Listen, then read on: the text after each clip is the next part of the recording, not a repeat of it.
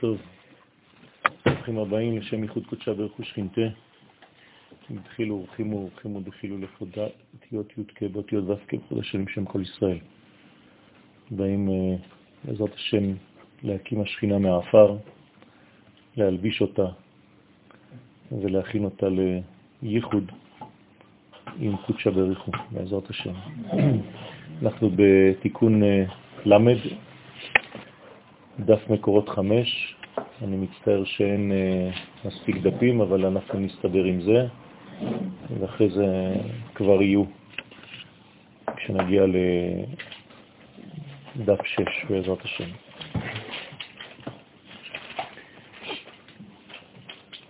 אנחנו עוסקים בעניין של התפילין,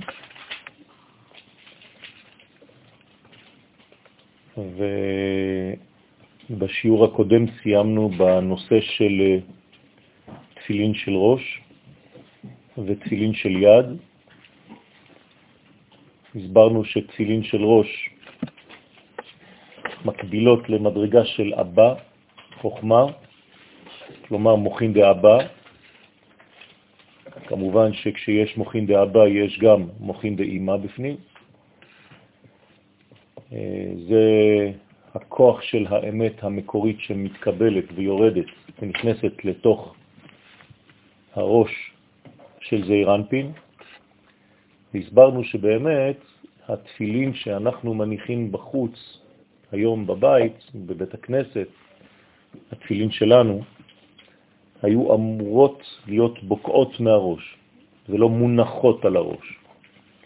זאת אומרת שזו מציאות של קבלת מוחין שמתגלה רובד פנימי יותר ובוקע כלפי חוץ.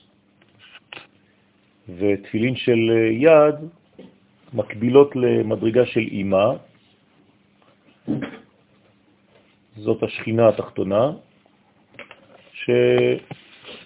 שכמובן שייכת למלכות.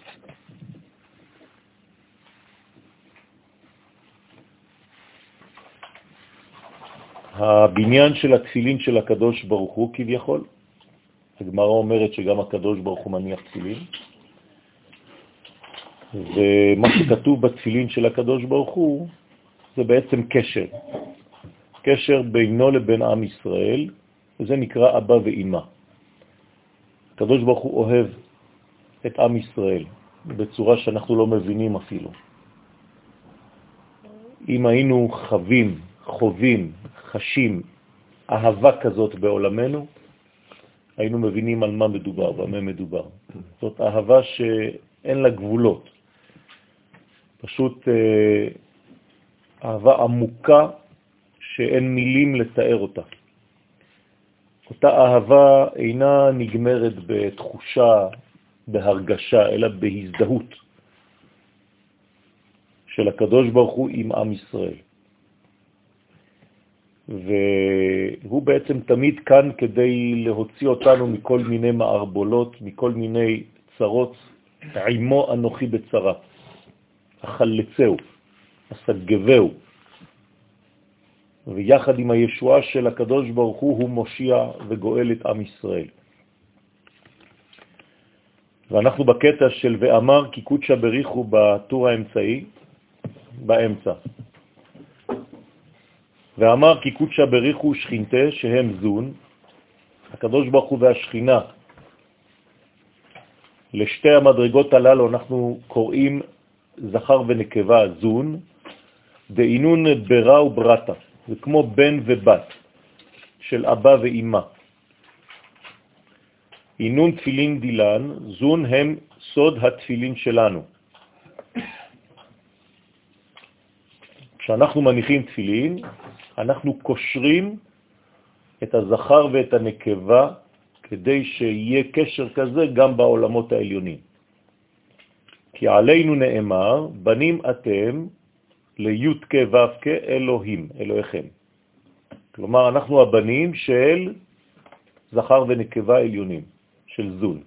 קדוש ברוך הוא נקרא זכר, כנסת ישראל נקראת נקבה. כשהקדוש ברוך הוא מתייחד עם כנסת ישראל, היא נכנסת להיריון ויולדת את בני ישראל למטה. כשאני אומר כנסת ישראל, זה לא בני ישראל, זה עירות. כשאנחנו אומרים לשם ייחוד, קודשא בריחו והשכינה, השכינה זה לא אנחנו. השכינה זה השורש שלנו. אנחנו הבנים של השכינה. השכינה מתייחדת עם הקדוש ברוך הוא, ומהחיבור של שניהם אנחנו נולדים. ולכן כשאנחנו מניחים תפילין, אנחנו מכירים בעצם בהורים שלנו, הקדוש ברוך הוא וכנסת ישראל והשכינה. כנסת ישראל זה לא האוסף של היהודים, זה מנגנון פנימי, חיה, צורה של חיים שעומדת באמצע הרקיע, באמצע המציאות, במרכז המחשבה האלוהית. זה, זה לא אוסף הנשמות, זה נשמה אחת כוללת שמתפרטת בנשמות. זה שורש, כן? זה לא אוסף, זה עירות. זאת החתונה של הקדוש ברוך הוא עם כנסת ישראל. וכנסת ישראל יש לה ילדים, עם ישראל. אם אתה, כבן לאימא הגדולה הזאת, מתנהג בחיים שלך לפי המדרגה של האבא ושל האימא, אז אתה בעצם הבנת את הפנימיות. אם אתה לא מתנהל לפי המדרגה שלהם, אז חז ושלום אתה כאילו יוצא מהכלל הזה. ולכן צריך כל הזמן לחשוב איפה אני כבן אדם פרטי ביחס לכלל ישראל, לנשמה הגדולה הזאת. שמתם לב שקראתי לה כבר בשלוש, כן, בשלושה שמות. כנסת ישראל, כלל ישראל, נשמת ישראל, שכין, שכינה, יש לה הרבה שמות. זה לא אנחנו, זה השורש הפנימי ביותר והכולל שלנו. אנחנו תוצאה של הדבר הזה. אז עם לא, עם ישראל זה גם הנשמה הזאת. בני ישראל. הבנים של אותה נשמה. אז עם ישראל מתגלה למטה בבנים. רוצה לומר שגם המוחין שלנו מתחדשים בכל לילה בעת השינה. בשביל מה הולכים לישון? כדי להשתנות. שינה מלשון שינוי. מה זאת אומרת להשתנות? מי שרוצה לצאת מהכלא של עצמו, אנחנו כלואים, נכון? במערכת של זמן. מה שהיה אתמול עבר. מה שיהיה מחר עדיין לא. גם ההווה שאני מדבר עליו עכשיו כבר עבר. אז איפה אני? אז אני כלוא במערכת של זמן, ואם אני רוצה להשתחרר ממנה ולחיות את האמת האמיתית, אני חייב למות. אני חייב למות כדי, במרכאות, לחבות את החלק החיצוני שלי ולחיות את החלק האמיתי הפנימי שלי. מי שחי את החלק הפנימי שלו, לא צריך למות. לכן הוא גם לא צריך לישון. הקדוש ברוך הוא אינו ישן, הנה לא ינום ולא ישן. למה? כי הפנימי שלו והחיצוני שלו זה דבר אחד. אצלנו החיצוני הוא לא ממש העתק של הפנימי. לכן כדי לחיות את הפנימי אני צריך לבטל במרכאות את החיצוני מדי פעם. בבית המקדש יש אש שיורדת מהשמיים. מה הטבע של האש? לשרוף, לחלות. במילים אחרות, האש שיש בבית המקדש, מה היא עושה? היא מתה כל שנייה. היא מחלה את עצמה, היא שורפת את עצמה, היא מתה והיא מתחדשת. רק על ידי המדרגה הזאת של השינה, כאן בעולמנו, אני יכול להשתנות ולהתעורר מחדש לחיים מחודשים. אם אני בהמשכיות כיוון שאני במצב של חולשה ולא מצליח לחיות את התוכן הפנימי שלי, בלי שינה אני מת. ולכן שלושה ימים בלי לישון, כן, צריכים להרביץ לאדם כדי להוליך אותו למיטה. אומרים לו, אתה חייב מיטה, בט', כי אתה חייב מיטה גם בתו. אתה חייב ללכת לישון, כי אם לא, אתה לא יכול להתחדש ואז אתה תמות. מניוון שרירים אתה תמות פשוט. שלושה ימים אסור לאדם שלא לישון. אז בעולמנו, כן, יש ביטויים, במיוחד אצל ספרדים. לא, הספרדים אף פעם לא ישנים. הם מתביישים. אתה שואל ספרדי, ישנת? אומר לך, בכלל לא. אף פעם אני לא ישן. ספרדי לא ישן. לך תשאל למה, יש לזה כל מיני קונוטציות אה, מאוד מאוד פסיכולוגיות פנימיות, כאילו אסור לישון. אם אתה ישן, זאת אומרת שאתה לא כלום. אז אתה שואל, ישנת? אומר לו, לא, נחתי. הוא אף פעם לא ישן, הוא נוחר הכל, אבל הוא לא ישן.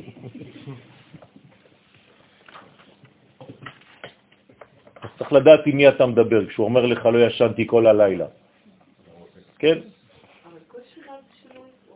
סליחה? כל שינה זה שינוי. לא הולכים לישון כדי לישון, הולכים לישון כדי לחלום, ותמיד חולמים, גם אם לא זוכרים. ובבוקר, כשמתעורר האדם משינתו, באים לו מוחין חדשים מזון. אז המוות, או החידלון, או המעבר הזה, הוא הכרחי. הכרחי. אי אפשר לחיות בלי אותו מעבר של שינה, בלי, אותה, בלי אותו כיבוי מערכות. בסוד מה שכתוב בהכרח, חדשים לבקרים, ואלו המוכין הם סוד התפילין שלנו. כל יום בבוקר מחדש אני מקבל מוכין חדשים בסוד התפילין שאני מניח. כלומר, אני מניח שהתפילין שאני מניח חדשות, כל יום. זה לא תפילין שהנחתי אתמול, כי אני במצב אחר, כי העולם נמצא במצב אחר. כל תפילה שאני מתפלל היא תפילה חדשה שאף פעם לא הייתה, כי היום הוא אחר, כי אני אחר, כי הכל השתנה. ומי שלא מבין את זה וחושב שהוא הניח את התפילין של אתמול גם היום, אז הוא מסכן. כי הוא בעצם לא מתקדם. הוא חושב שזו אותה קופסה, אותו עניין, הוא מסתכל על החיצוניות. יש לי תפילין. האמת שכל יום התפילין שלנו מתחדשות, כי המוחין שלנו מתחדשים, ולכן הכל זז. הכל בתזוזה מתמדת, בחיים, ולכן יש שינויים גדולים שמתחוללים בתוך המערכת הלכאורה קבועה, מקובעת. בהר סיני הם יותר מישנו, הם מתו. נכון? כשקיבלנו תורה בהר סיני, מתנו. פרחה נשמתם, כך אומרת הגמרא. למה צריך למות? כי בלי המוות הזה אתה לא יכול לקבל את המדרגה החדשה של התורה. אז הכרחי למות בהר סיני כדי להחליף גודל של נשמה ולהיות מסוגל לקבל את הנשמה שהולכת לרדת במרכאות במתן תורה. לפני. זה שינה של מעבר ממדרגה למדרגה.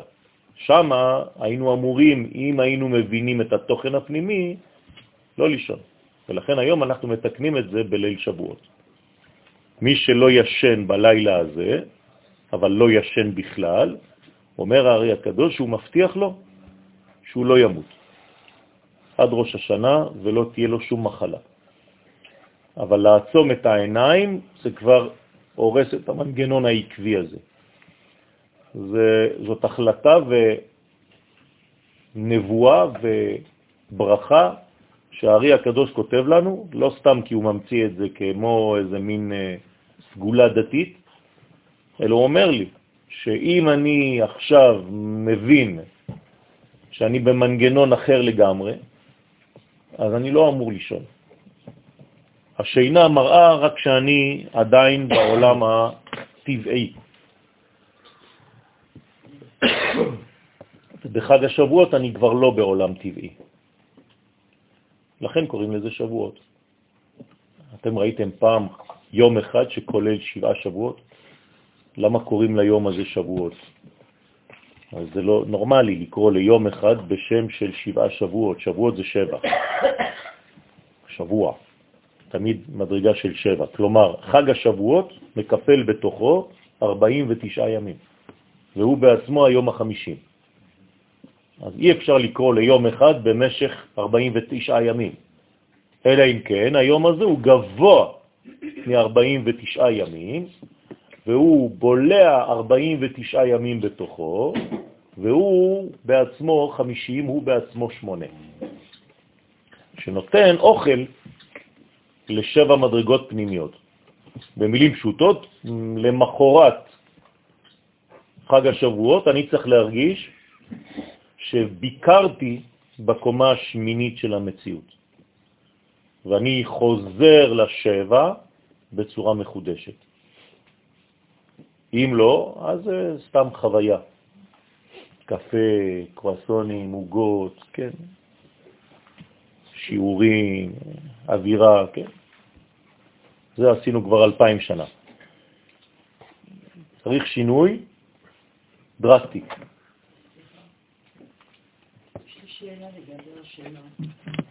פעם אמרת שאנחנו בחלום של אדם הראשון. כן, עוד לא התעוררנו. האדם עוד לא התעורר, כן. זאת אומרת, אנחנו בתוך החלום, אנחנו צריכים עוד פעם גם כן, כן, כן. זה שינה בתוך שינה, וכולנו בחלום, בחזון של הקדוש ברוך הוא, בכלל, לא רק של אדם הראשון. אנחנו חזונו של הבורא. הוא חולם אותנו. חזון זה כמו חלום ונבואה. ואנחנו בעצם השחקנים של החלום שלו. לכן אנחנו צריכים להתחדש כל בוקר עם התפילין שהם מוכין דגדלות. עכשיו אנחנו חייבים לעסוק במנגנון שהוא גם שייך לחג השבועות, והוא הנבואה. בלי נבואה אי אפשר לשמוע שום דבר, נכון? ולא לראות שום דבר, ולכן אנחנו ממתינים בהכנה להשגה של המימד הנבואי שנמצא בנו, אבל שאנחנו צריכים לתפעל. כי הרבה זמן לא הפעלנו את השריר הזה הנבואי, ולכן הוא קצת אה, רפה. הוא מרגיש חולה, כי דבר שלא מפעילים הרבה זמן, צריך להתאמן. זה לשון אמונה. להחזיר אותו למצב הבריא שלו. ולכן אני צריך להוציא אותו החוצה. מה שאני לא מוציא החוצה נקרא חולה. מה שאני מוציא החוצה נקרא בריא, ולשון זה לשון בריאה. מה זה הבריאה? פשוט היא בריאה, היא לא חולה. הבריאה זה עצם ההוצאה מן הפנים אל החוץ של הרעיון האלוהי. כלומר, הקדוש ברוך הוא בריא. ולכן הוא בורא. כשאני לא מוציא מעצמי שום דבר, אני חולה. כשאני מוציא מעצמי דברים, אני בריא. ולכן העתיד אומר לי שעתיד כל צדיק וצדיק בעם ישראל לברוא בעצמו עולמות. אני צריך להיות כמוהו בעולם הזה.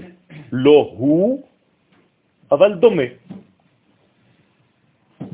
זאת אומרת שיש לי את האפשרות הזאת לגלות, להחצין, והחצנה פירושה בריאה, תרתי משמע. לכן, כדי להבין את העניין של הנבואה בעזרת השם, נקדים מה שמבואר לקמן, כי שורש הנבואה הוא מן החסדים של אימה, המתגלים בחזה דזעיר אנפין, שהוא התפארת.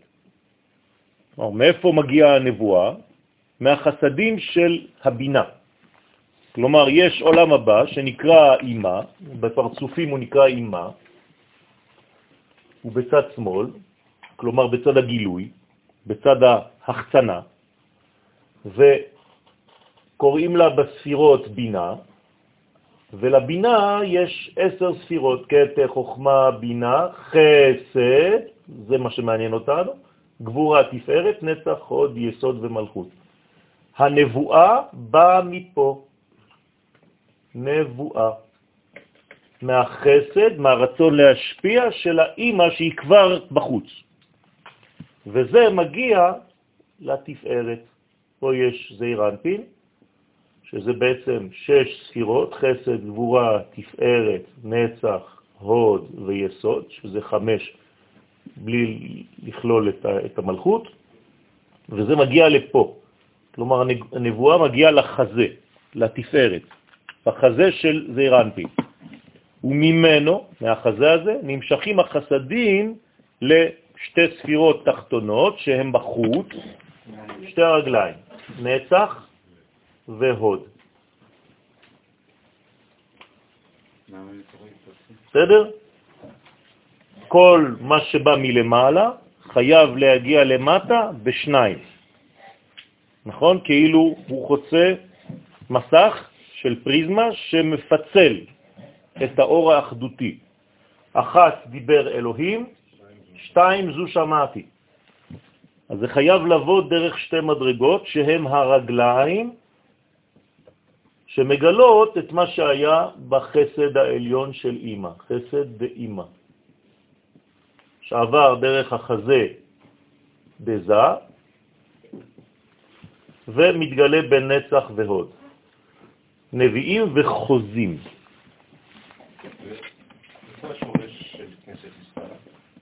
אמרנו את זה כבר הרבה פעמים, זה הרבה יותר גבוה מעולם האצילות, זה בעולם שנקרא אדם קדמון, ששם יש מדרגה, לא ניכנס עכשיו להכל, שנקראת רשע דלה התיידע, רדלה.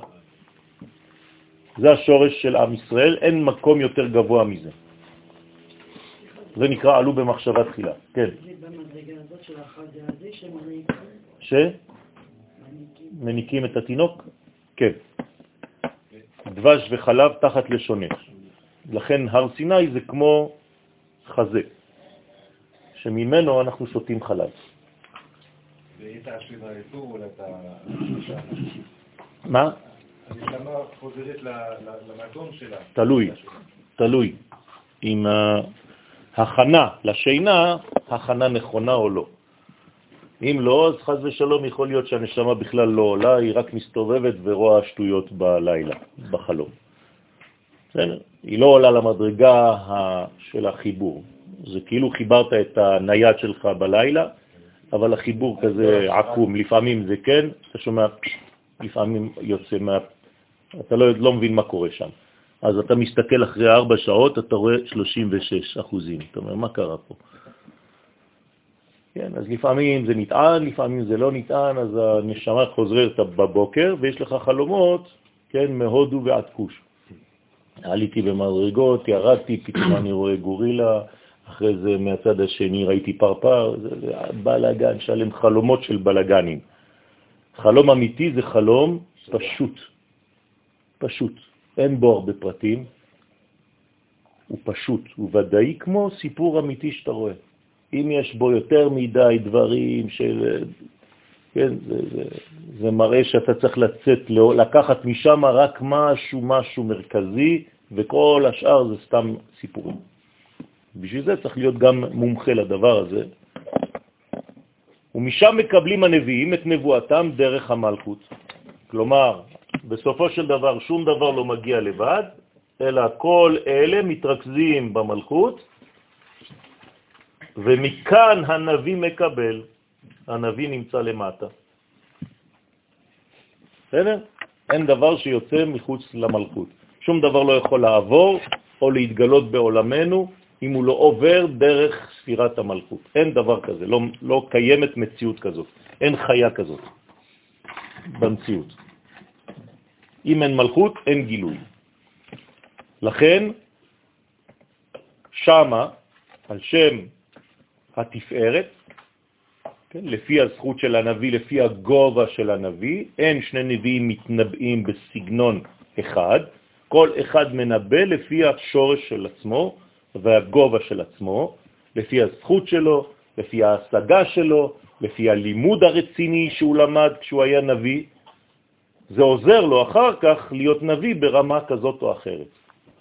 זה לא שבגלל שהקדוש ברוך הוא מנבא אותו, אז הוא מנבא אותו באותה קומה. לא, עובדה שיש נביאים גדולים יותר ויש נביאים קטנים יותר, אז מעבירים דרכם מסרים פחות גדולים מאשר אחרים. ועל שם התפארת נקרא אמת, בגלל שהנבואה שלהם באה מתפארת, שזה נקרא אמת, ששם מתגלים החסדים, נקראים הנביאים נביאי אמת. בסדר? כלומר, מי שהנבואה שלו לא עברה דרך החזה של זעיר אנפין שנקרא אמת, ייתן אמת ליעקב, פה זה הקומה של יעקב, אז הוא נביא שקר. הוא חושב שהוא רואה דברים, הוא מדמיין, וכל החושים שלו פועלים אותו דבר, יכולים אפילו לקרוא לזה מתקשר, חז ושלום. כן, שזה... איך יכולים לדעת? סליחה? איך השומעים, ששומעים את הנבואה, יכולים לדעת אם אותו מתנבא הוא בא מאזור השקר או מאזור האמת? כי כל מי שנביא מקבל את הנבואה שלו באותו זמן. כלומר, אין נביא אחד, יש כמה נביאים, וכל הנביאים שבאזור באים אליו בבוקר, שלום, כבוד הנביא, מה נשמע? איך היה לך נבואה יפה אתמול בלילה, אה? מה, אתם גם קיבלתם? כן. וגם קיבלנו שאתה צריך לגלות אותה. אם זה לא ככה, זה נביא שקר. בסדר? סליחה? לא. זה גם אה, לא רלוונטי, בגלל שהנביא יכול לבשר על משהו שלילי שלא יתקיים. הנבואה. כן. אני יודעת אם זה קשור לגר ותושב, מי מקבל את הנבואה? גר ותושב. אין דבר, אין, אין איזה קשר, זה אה, בכלל גר ותושב, זה צריך להיות שניהם, זה לא או זה או זה. לא, זה אחד שהוא שניהם, זה לא שניים, זה לא שני אנשים. אני צריך להיות בחיים שלי גר ותושב. אם אני לא גם וגם, אין לי מה לקבל. אם אני גר, אני פשוט מרחב בשמיים, ואם אני תושב, אני רק בגוף. אז אין דבר כזה. האדם עצמו, ישראל, הוא בעצמו גם גר וגם תושב, שניהם ביחד, אבל זה בן אדם אחד. לא או גר או תושב. אין דבר כזה מי מקבל את הנבואה, הגר או התושב.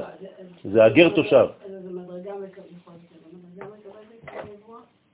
איזה מדרגה? אחד. זה גר שמצליח לרדת לתושב. אם אין תושבות, אז המנוע לא מחזיק. כן. מה ההבדל בין נביא לחוזה? החוזה הוא פחות גבוה מהנביא. בסדר? נביא זה יותר גבוה, הוא נמצא בפנימיות, זה נצח, והחוזה נמצא בהוד, זה יותר חיצוני. אבל זה גם מדרגה גדולה. עכשיו, בחג השבועות, כדי לשמוע ולראות את מה שראינו ושמענו, פירושו של דבר שכל עם ישראל היה נביא. אי אפשר אחרת. נכון? וכל העם רואים את הקולות ואת הלפידים וכו'. זה אומר שעם ישראל הגיע למדרגה של נבואה, לא שהוא הגיע, הוא נביא, אבל הוא גילה את המדרגה הזאת באותה עת. פעם ראשונה שכל המדרגה האלוהית עוברת דרך עם ישראל. זאת אומרת שהקדוש ברוך הוא מצליח בפעם הראשונה בהיסטוריה להופיע. הוא לא עשה את זה לא עם אברהם, לא עם יצחק ולא עם יעקב. למה? כי הם אנשים פרטיים. הקדוש ברוך הוא לא עובר דרך אנשים פרטיים, אלא בשביל עצמם או בשביל הקרובים. הוא לא יכול לעשות עבודה רצינית בעולם. לכן הקדוש ברוך הוא אומר לאברהם, ואעשך לגוי גדול. אתה לא מעניין אותי כאיש גדול. זה טוב שאתה איש גדול, אבל זה לא בשבילי. אני לא מחפש אנשים גדולים. אני רוצה שתהיה אומה גדולה. ולכן אתה חייב לעלות לארץ ישראל. אנשים גדולים יש בחו"ל. בארץ ישראל יש עם גדול. כן. כשקנו את אה, ירמיהו, שהוא היה נביא בחזרה מטרה, למעשה הם קנו את מה? את המלכות? הם קלעו את הדיבור האלוהי. פשוט מאוד. להרוג את הנביא זה למנוע גילוי השם בעולם. ובגלל שעם ישראל הוא נביא, כל פעם שמתקיפים אותנו, זה מה שבעצם מחבלים במי? בקדוש ברוך הוא בעצמו, בגילוי שלו בעולם, כיוון שהגילוי שלו עובר דרך עם ישראל וארצו. לכן יש כל כך הרבה התנגדות בעם ישראל כשהוא בא לארץ ישראל.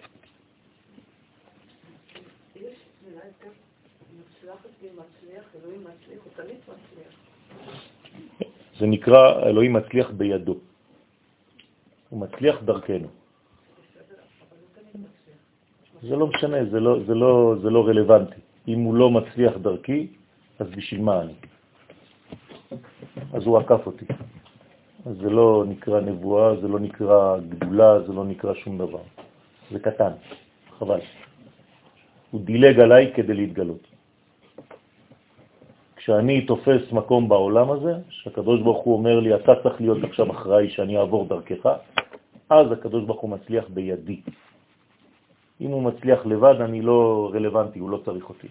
אז לא עשיתי שום דבר. אז זה בדיוק כאילו יציאת מצרים. יפה. יציאת מצרים זה בדיוק מה שעכשיו חנה מבקשת.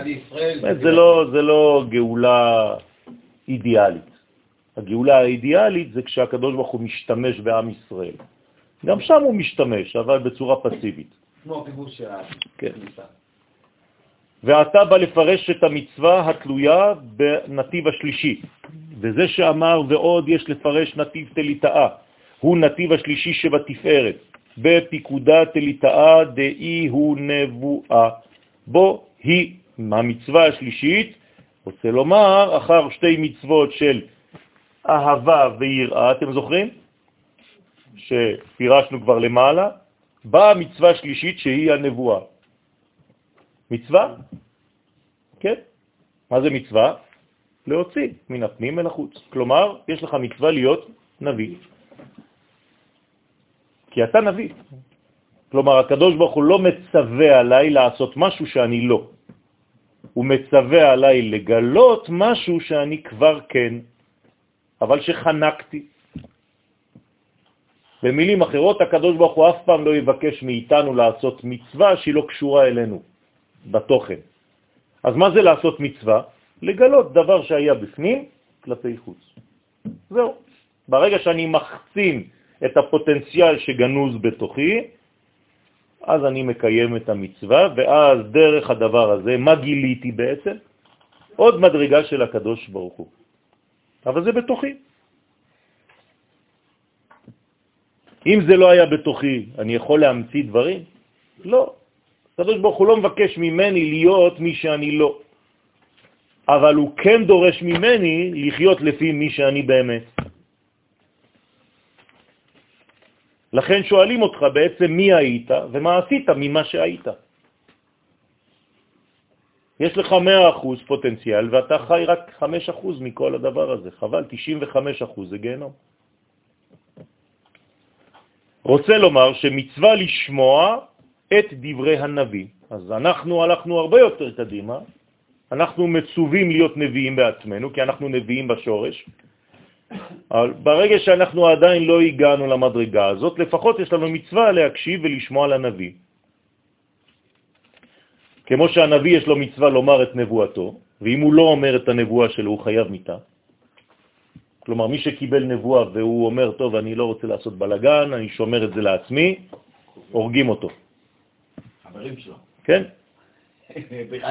אז הוא חייב להוציא את הנבואה שלו. זה נקרא נביא שכובש את נבואתו, הוא כובש אותה. לא? אז לכן צריך להיזהר, כן? רוצים לברוח, איך בורחים מהנבואה? יוצאים מארץ ישראל, פשוט מאוד. ככה לפחות אתה, אין לך כבר רוח הקודש, אלא רוח הקוטג'. אתה הופך להיות חלבי, אוכל בשבועות גבינות וזה, ואתה חושב שאתה כבר נביא. בסדר? אז כדי להפסיק להיות נביא, יוצאים מארץ ישראל. מי שרוצה פטנט, לא להיות מופרע יותר מהדברים של הקדוש ברוך הוא, להיות בשקט, שיצא החוצה. שם אתה כבר לא מקבל שום דבר. אי אפשר להתנבא בחוץ לארץ, אלא אם כן זה בשביל כלל ישראל ועוד הרבה דברים, וחוץ מזה יש איסור, אחרי שכבר חזרנו ויש לנו מלכות, בכלל להיות בחוץ.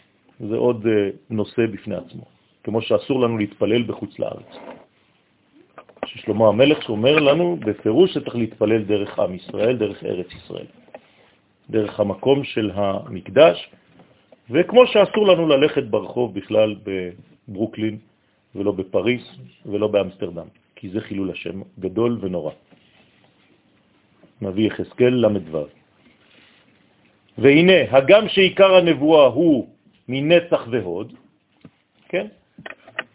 הנבואה היא מנצח והוד, כמובא לקמן, נביאים רשימי דיוק נהון בנצח והוד, משם אנחנו מקבלים. למה נצח והוד? כי זה הרגליים. זה כבר לבר מגופה, הגוף נגמר פה, מסתיים פה, ופה כל מה שהחלק התחתון זה נקרא לבר מחוץ לגוף,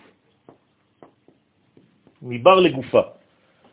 זה אומר שהרגליים, זאת הנבואה, היא מעמידה את הקדוש ברוך הוא, זה רנפין, בעולם הזה.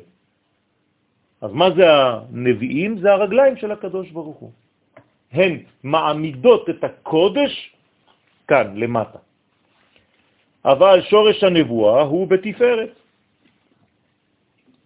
כמובן שזה בא מחסד דאימא למעלה. ומשם נמשכת הנבואה בנצח והוד, הדאו דכתיב, זה שכתוב, ויומר אלוהים יהי אור. ויהי אור. מפרש חמש אור אינון. כלומר, יש בעצם חמש פעמים המילה אור. חמש פעמים נזכרת מילת אור ביום הראשון של מעשה בראשית. לרמוז על חמישה חסדים, כן, המתפשטים בחגת חסד גבורה תפארת נצח והוד, ומסיום התפשטותם שבנצח והוד, כאן הגדולים, החיצוניים, משם יוצאת הנבואה לנביאים. ועלי הוא יתמר, ועליהם נאמר שיחזקאל, כמו שאמר הנביא יחזקאל, נפתחו השמיים.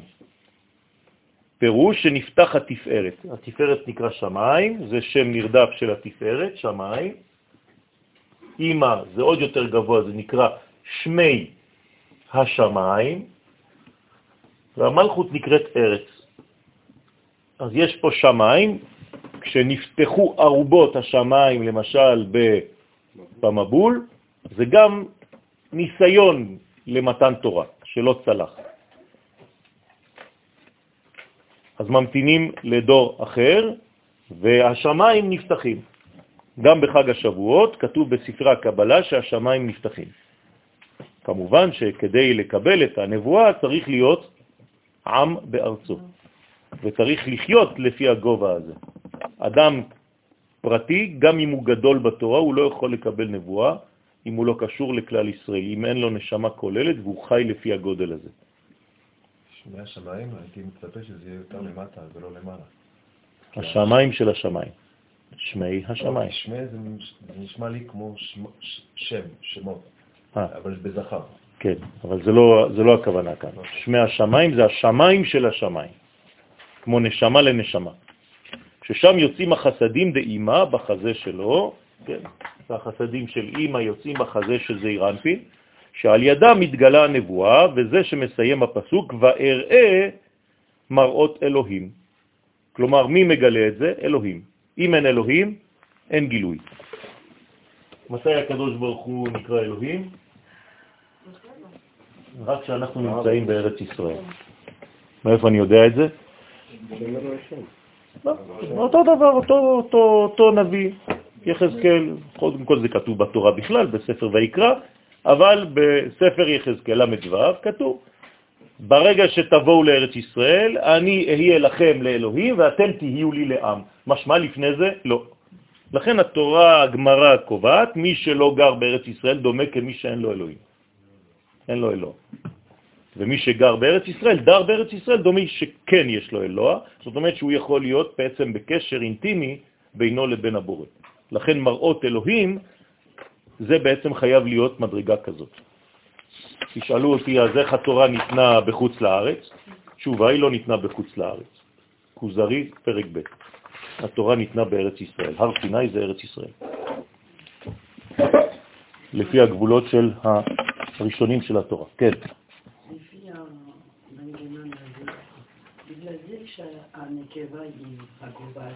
היא בחזה של זה, הראש שלה מגיע לחזה, כן. כי שם, משם מתחיל הגילוי.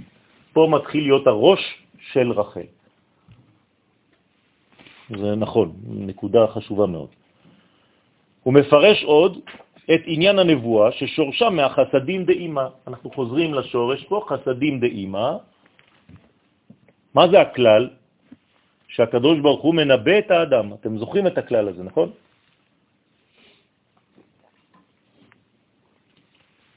מי מגלה לנו את הכלל הזה? הלכות יסודי התורה. הרמב"ם. הרמב"ם מגלה לנו את הניסוח המנצח. שמה? שהקדוש ברוך הוא הוא זה שמנבא את האדם. הנביא לא מנבא לבד, אין דבר כזה שהוא רואה דברים ומתחיל לעשות לך ככה. אני רואה ואני מרגיש ואני זה. זה לא זה. אם הקדוש ברוך הוא לא מנבא אותו, זה הכל שטויות. מה זה שהקדוש ברוך הוא מנבא אותו? זה אומר שגם אם הוא נביא, וגם אם יש לו את הסרטיפיקט של הנבואה, והוא זורק את הכובע בסוף הסטאז', אם הקדוש ברוך הוא לא רוצה לנבא את הנביא הזה, הוא לא יתנבא לעולם, בחיים הוא לא יהיה נביא, הוא לא ישתמש בו. איך יכול להיות? לא- הוא עצמו לא עשה את עצמו כלי ראוי לקבל את זה. לא משנה, הקדוש ברוך הוא בסופו של דבר הוא מחליט את מי לנבא או את מי לא לנבא. היו נביאים שיכלו להיות נביאים בפוטנציאל ולא התנבאו? בטח שיש. מי לא, לא התנבא והיה ראוי להיות נביא? גוגל. תחפשו, כן? ויודעים שהם נביאים. הם נביאים שבחיים לא קיבלו נבואה. מי מחליט? הבוס. זהו. אתה יכול להיות בית ספר לנבואה, להיות uh, מקום ראשון, קיבלת את המצטיין, והקדוש ברוך הוא מחליט שאתה לא צינור. לך תבין למה. זה לא בלעה? בסדר?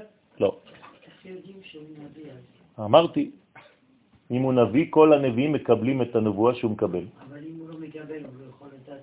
נכון, אז הוא מקבל. אם הוא לא מקבל, הוא שקרן. יש הרבה שקרנים שהם אומרים שהם מקבלים והם לא מקבלים כלום.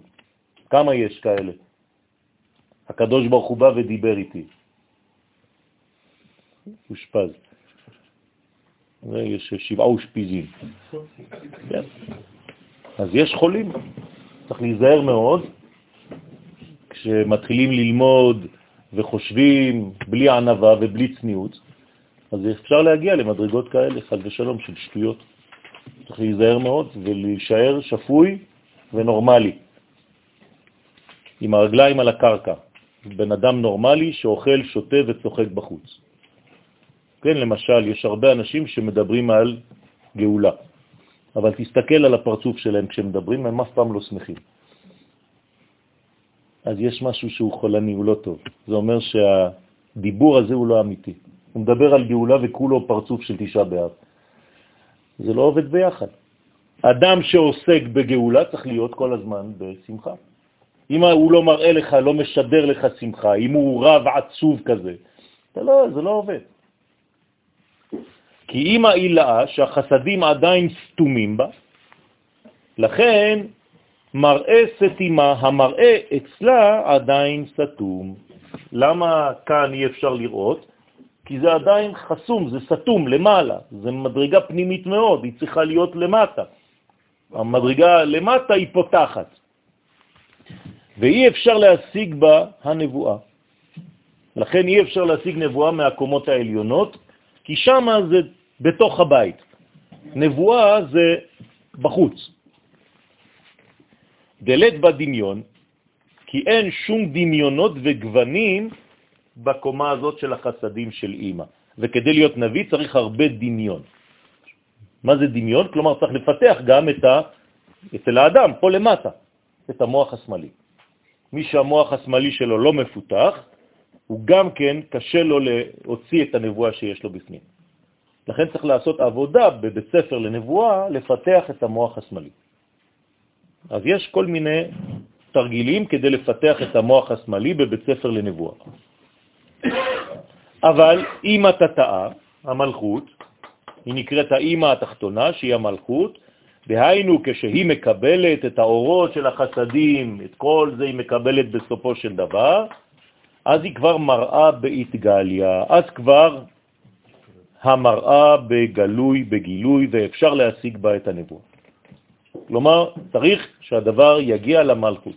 אדם שלא בנה מערכת מלכותית בתוכו, אין לו נבואה. ולכן כל האומר אין לי אלא תורה, אפילו תורה אין לו. למה? כי הוא לא הגיע למלכות. האנשים שלומדים תורה כל היום ואין להם קשר למלכות, לא יכולים להיות נביאים. הם לא יכולים לראות שום דבר, הם לא רואים חזון ולכן הם לא רואים את הגאולה גם כשהיא נמצאת. רבותיי, זה תמיד אותו מנגנון, תמיד. זה אנשים, הם יכולים להיות כלואים בתוך ישיבות במשך אלפיים שנה, הם לא יהיו שותפים לשום מהלך מבחינה חיצונית, כי הם לא רואים כלום. כי הם רק בתורה והם לא פיתחו את המערכת המלכותית שלהם.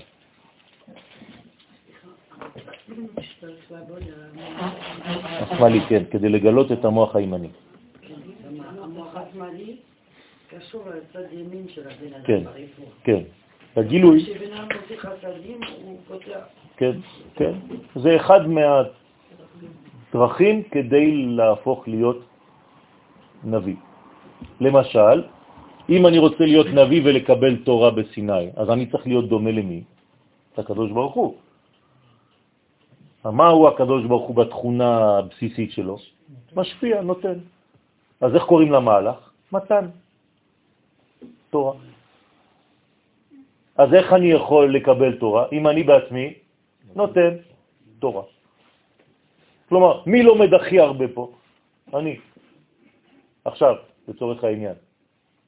למה? כי אני מעביר את השיעור. אני חייב להיות בנתינה, לכן אני עכשיו צריך לקבל. כן, אני חייב לעבוד על זה, ולהיות מאוד מדויק במילים שאני אומר, וזה חשוב מאוד להבין את הדבר הזה. אז כל פעם שאתם מלמדים מישהו, כל פעם שאתם פותחים את הפה, גם לשאול שאלה. ברגע שאתם שואלים שאלה, אתם הכי לומדים. גילוי זה בחינוך. גילוי זה בחינוך, כן? כן, כן, כן, במערכת החינוך, כן. כן, כן, כן. כן, עדיין רחוקים, אבל מגלים דברים, כן, מתקדמים, ברוך השם. כשיפסיקו לקלוא את הילדים בתוך מערכות של אה, רק גמרא בבית הספר, אז יהיה יותר טוב. מי? נכון?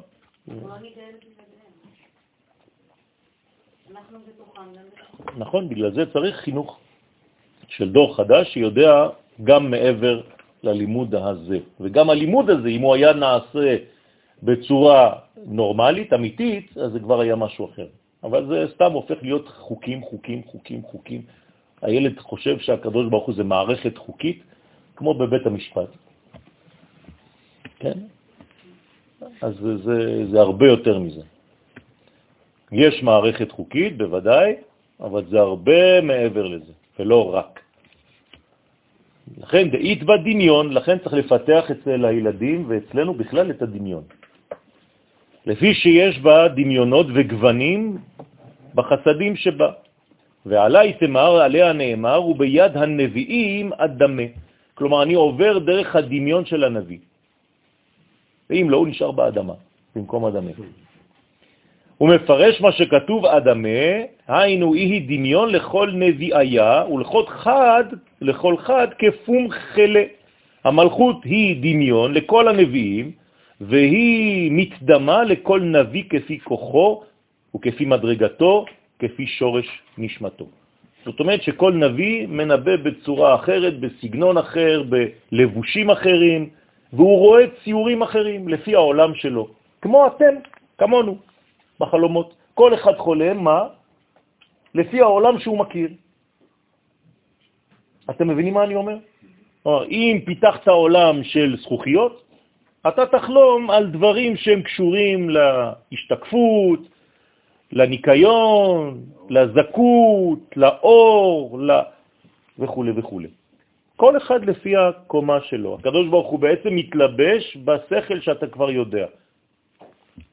על זה נאמר שמשה רבנו היה שומע את הקול של הקדוש ברוך הוא לפי הקול של מי? של אבא שלו. בסדר, מה זה אומר? זה לא שהוא היה שומע את הקול של אבא שלו מדבר אליו, אלא הוא שומע נבואה לפי החינוך שהוא קיבל. זה מה שזה אומר. אבל לא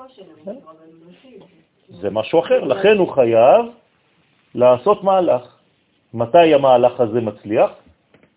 בחג השבועות. אנחנו כבר לא, מב...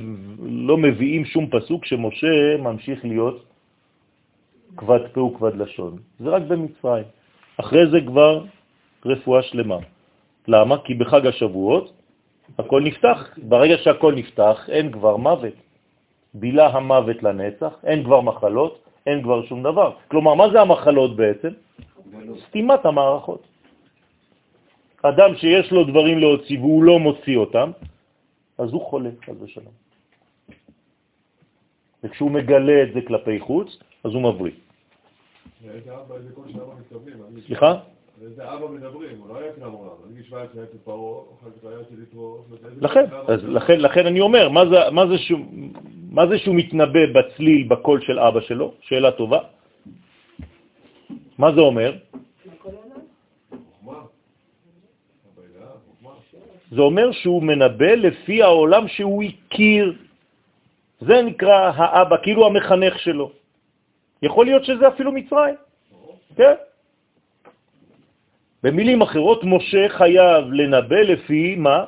בית ספר לפוליטיקה של אלכסנדריה. כן? איך קראו להרצל חוזה המדינה? למה קוראים לו חוזה? מה הוא מספירת ההוד? על מה הוא דיבר? על פוליטיקה, נכון? זה היה העולם שלו. אז הוא לא כל כך uh, כפי שאנחנו מדמיינים את האדם הדתי שהיינו מצפים שהוא יבוא כדי הוא להיות חוזה. כן? זה לא החוזה מלובלין. אבל בכל זאת, אתם רואים שהקדוש ברוך הוא משתמש גם באנשים כאלה. אז זה כבר דברים שצריך לחשוב עליהם, זה לא פשוט. למה בכל זאת הקדוש ברוך הוא משתמש בזה כדי לעשות את התהליך הזה? מה, זה לא חייב לעבור דרך דברים, מסלולים נקיים, רגילים? לא. עובדה. כל המהלך של המשיח עקום. נכון? מההתחלה. עקום. אבא שוכב עם שתי הבנות שלו, עקום. משם יוצא משיח. בן אדם הולך עם זונה, והזונה הזאת נכנסת להיריון ויולדת, עקום. מה לא עקום בזה? עקום. אבל כנראה שיש מהלך פנימי. אז אתה בחוץ רואה את הדבר הזה, מי לא בא לטפל במצב כזה? היצר הרע. לכן הוא אומר, זה כל כך עקום שאין לי מה לעשות שם. ושם מוחבאה. כן. אברהם אבינו, עם כל הנבואה של אברהם אבינו, אמא שלו הייתה נידה בזמן שאבא שלו היה עם אמא שלו. אז הוא נולד מאישה נידה. עקום. אבא של אברהם היה מוכר עבודה זרה. עקום. כמו זה עקום, לא? שאנחנו, זה לא... מה? זה לא משנה, בעולמנו זה עקום, יפה, זה לא חשוב. התורה אומרת לי בעולם הזה שלחלל שבת זה עקום, אני לא יכול להגיד שבעולמות העליונים אז גל חילול שבת זה חשוב וקשור לאיזה, לא, אין, אם לא אי אפשר לחיות. היהדות יודעת מה היא אומרת. היא אומרת לך לעשות ככה, אז תעשה ככה בעולם הזה. זה שיש עולמות אחרים ומנגנונים אחרים זה לא הבעיה שלך עכשיו. אתה אל תיכנס לזה. אתה יש לך הלכה, אל תאכל חזיר. אל תאכל חלב ובשר ביחד. אל תגיד לי שבשורשים העליונים מצאת פתרון לעשות את זה. אנשים עשו את זה, וראינו לאן הם הגיעו. בסדר? חד ושלום. אז צריך להיזהר מאוד מהדבר הזה. הרב, בהקשר של שיעור ראש חודש, אמרתי לך לגבי מי הוא ישראל, ובסופו של דבר סגרת את זה לגבי שיש לו אמא יהודייה. כן. אז גם פה בעקום הזה, זה כאילו כל האמהות שלנו הן לא היו יהודיות. מה זאת אומרת כל האימהות שלנו לא היו יהודיות? אימא שלי יהודייה. יש לך לא, בעיה אתה? רגע דיברנו על האימהות הראשונות שלנו, אז אתה הולך לאימא שלך. אתה לא, אתה בכוונה עושה את זה. לא, אני לא עושה בכוונה. בזמן התורה, בזמן התורה, לקבל את האמונה של הבעל, שהוא לצורך העניין ישראל, זה הופך להיות את האימא לישראל. כן, אבל אם הם לא היו... אין יהודי, המושג בכלל יהודי שאתה משתמש בו עכשיו הוא בכלל עקום. לא קיים יהודי. מה, יהודים יצאו ממצרים? ישראל. יפה. אז זה משהו אחר לגמרי, קודם כל. טוב, אבל שמה, בזמן התורה, כן, רמב"ם, אני שולח אותך לרמב"ם, הרמב"ם אומר איך מגיירים אישה בזמן התורה, פוגש איש, אישה בשוק, מביאה לביתו, בועל אותה, וזה נגמר. זהו, הפכה להיות uh, במילים שלך יהודיה. אתה שני עדים. זה היה בזמן התורה. אוקיי? זה הקניין. היום יש לך קניין אחר, והיום אתה צריך את כל מה שצריך. ואתה צריך ששני עדים יראו כשהוא שם לה את האינומה, שזה החלק הכי חשוב כמעט. שאנשים לא מבינים מה זה בכלל. חושבים שהגבר יורד רק לראות אם זה בסדר, שם לה את מכסה. זה חלק מהקניין זה. זה הקניין הראשון. לכן העדים, אם הם לא רואים את זה, אז החתונה גם כן לא עומדת. אלא אם כן יש לך שיחה חשובה בפלאפון בזמן החופה. כן. יש הרבה, לא? השם ירחם. אז בזמן החופה צריך לכבות טלפונים. אין ש... שום דבר ושום עניין חוץ מהחופה. אם לא תחזור הביתה, לא באת לאכול במסעדה. חתונה, אתה מתחתן, לא רק החתן והקלה, אתה עכשיו בונה את הקשר בין הקדוש ברוך הוא לבין השכינה. אם אתה לא פנוי, אז מה אתה עושה פה? או כשאתה הולך לברית מילה בשעה 12, כן, מה יש לאכול, תביא וזה, והוא חותך שם 50-60 מטר ממך לפעמים, עם האולם גדול. מה אתם עושים? תגידו לי, מה אתם עושים? הפכתם את היהדות למסחרה? והטעם שהמלכות מתדמה לנביאים בכמה מיני דמיונות, ובגין דאי שלטה על כל מרכבות דילטטה, לפי שהיא, המלכות, שולטת בכל המרכבות שלמטה, שהם שלושה עולמות בריאה, יצירה ועשייה. זה נקרא מרכבות. כלומר, השכינה רוכבת על מנגנונים שמוליכים מרכבה, ועל כל כוכביה ומזלה, ועל כל הכוכבים ועל המזלות. כן, הקדוש ברוך הוא כאילו הוא מתגלה, יושב על מדרגות שנמצאות במציאות. כמו שהוא רוכב על ישראל כדי להתגלות. הקדוש ברוך הוא רוכב עלינו. ועל כל הכוכבים והמזלות, אותו דבר. שום תזוזה, שום כוכב לא זז לבד, כן, אין אה, אויסטר, זה לא שעון רולקס. הקדוש ברוך הוא מזיז את הכל כל רגע. ואילנין ודשאין ועל האילנות והדשאים, לא רק על הכוכבים, על הדשא שיש לך ליד הבית.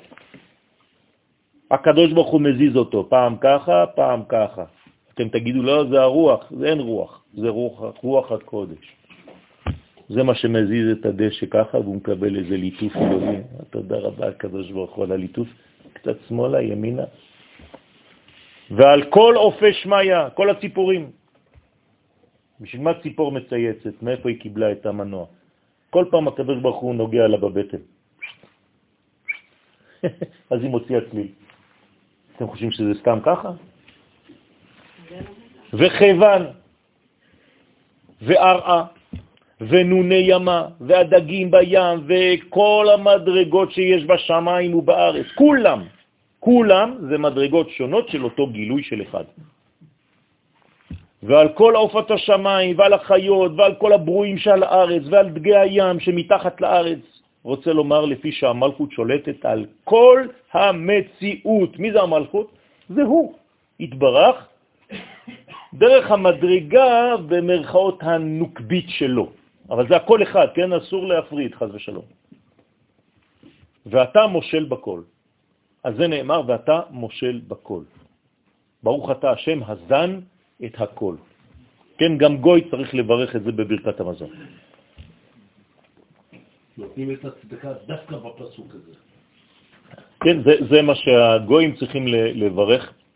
למשל, כשהיום יש הרבה אנשים שנכנסים להיות בני נוח, אז יש להם ברכת המזון משלהם ותפילה משלהם, ובתוך העמידה אנחנו מזכירים את הזן את הכל. הם חלק מכל הבריאה, שמכירה בזה. בגין דאית קריאת בשמה דקולהו, לכן היא נקראת בשם כל הנמצאים, כי כפי שליטתה, כך היא נקראת ומתדמת לנביאים. זאת אומרת שבעצם היא משנה שמות לפי המדרגה שהיא מתגלה דרכו. בסדר? אז השכינה היא מים. מה זה היא מים? היא לא רק מים, אבל עכשיו היא מים. האלוהות עכשיו מתגלה דרך הנוזל הזה. זה גם גילוי אלוהי, שבא ומחיה את כל האדמה ואת כל היקום. אם אין מים, אה, הכל מת. אז מי זה? זה הקדוש ברוך הוא. נכון. אז הנה כשנמנע מרכבות לשניים, והם עולמות בריאה ויצירה, ועוד שמונה הנזכרים אחר כך שהם בעולם העשייה, הרי יחד יש לנו עשרה מינים, ואפשר שהם כנגד עשר ספירות דמלכות. ועניין הקדמת פתח אליהו, כן, שם זה הכל מופיע בעיין שם, בהקדמת, כן, אה, פתח אליהו הנביא, זכור לטוב ואמר. שמונה ומרמז את הספירות, שהמלכות באופן אחר. אכן גם כאן בסמוך מפרש חלק מהכינויים באופן אחר, תלוי במה מדובר ותלוי מה הקומה שאני עכשיו עוסק בה. אבל זה תמיד אחד שמתגלה בריבוי, והמלכות, השכינה, זה בעצם החלק שמגלה את האלוהות בעולם. אם אין שכינה בעולם הזה, חז ושלום, זה כאילו הקדוש ברוך הוא נשאר בגלות שלו בהפטר עטוף ואטום בקליפת השתיקה. חז ושלום. כמה זמן היה העולם ככה? אלפיים שנה. העולם היה בקליפת השתיקה. הקדוש ברוך הוא מסכן, היה סגור בתוך מנגנון אלפיים שנה וממתין בסבלנות שיוולד העם שיגלה אותו סוף סוף בעולם. אתם מבינים? אנחנו חושבים על עצמנו. תחשבו על הסבל האלוהי, אם אפשר לדמות את זה במילים אנושיות. אלפיים שנה הקדוש ברוך הוא ממתין בסבלנות והעולם נמצא במצב של תוהו ובוהו עד שתופיע המלכה. לוקח לה זמן כדי להתאפר ולהתגלות.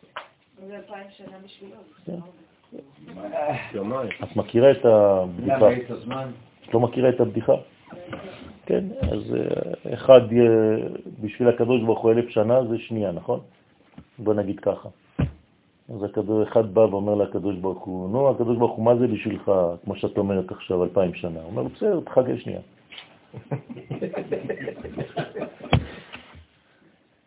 בסדר? אז אנחנו לא צריכים לחשוב ככה, אנחנו צריכים לחשוב שזה כאב, כי דיברה תורה כלשון בני אדם, זה כאב לאלוהים. זה כאב להתגלות שלו. מה זה קליפת השתיקה? זה בעצם דבר שצריך להגיד, הוא לא... קליפת השתיקה זה העולם הזה. החומר, החומר ש, שהקדוש ברוך הוא ברא, הקדוש ברוך הוא הסתתר באותו חומר, וחיכה שמישהו יבוא ויגלה אותו.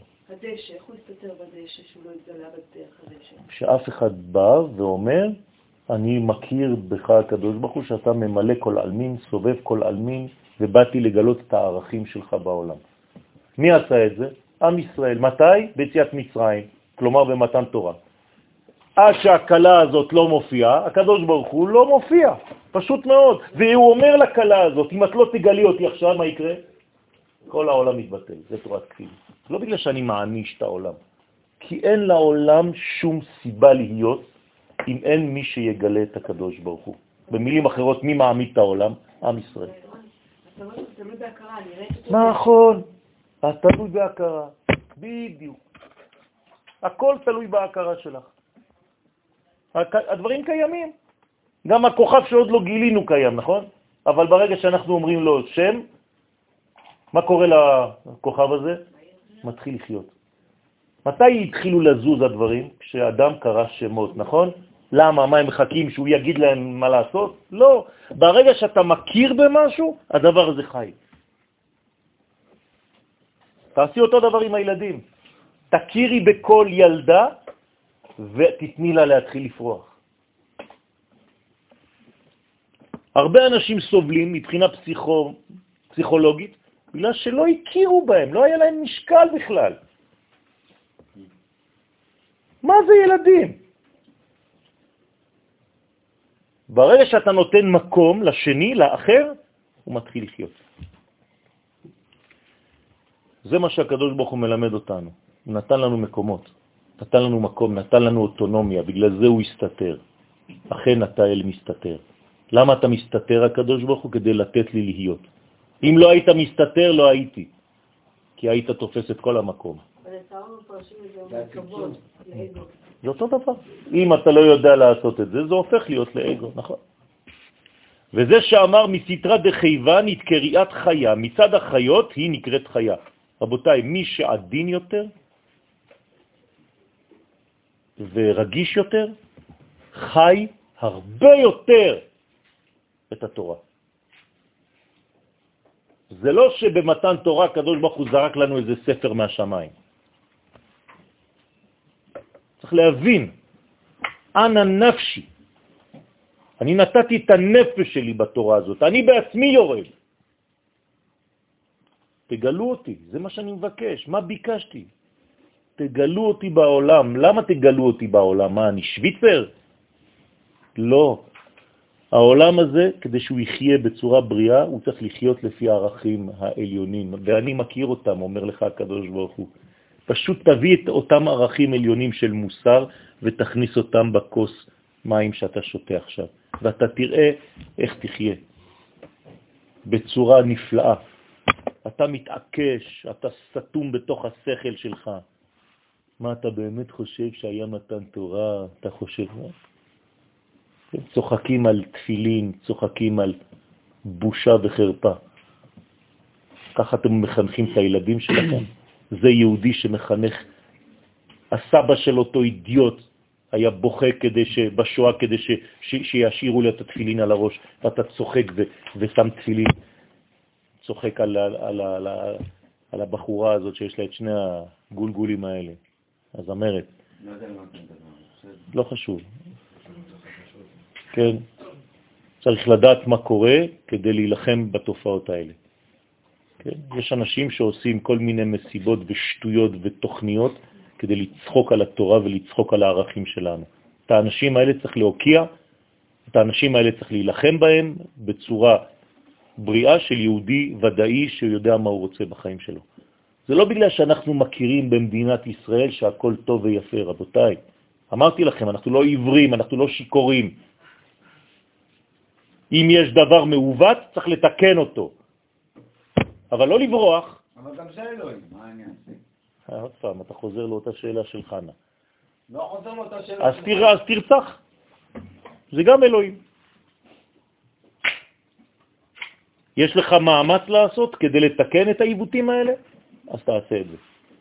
אל תגיד לי זה גם זה אלוהים. זה בדיעבד כשלא הצלחת וזה, אז אתה יכול להגיד לי דבר כזה. אבל לכתחילה, אתה צריך לעשות הכל כדי שדבר כזה לא יקרה. ממש תעשה את זה מלחמה? בוודאי.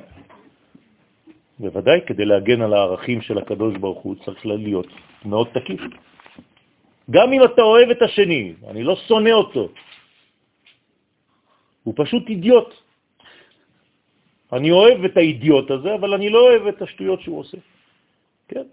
ואותו דבר בתורה, אני יכול להיות חבר ואוהב של מישהו, של ידיד שלי, אבל אני נגד מה שהוא מפתח בתורה. אני צריך להילחם על הדעה שלי, שיביא לי מקורות שסותרים את מה שאני אומר, אני לוחץ לו יד, אתה גדול.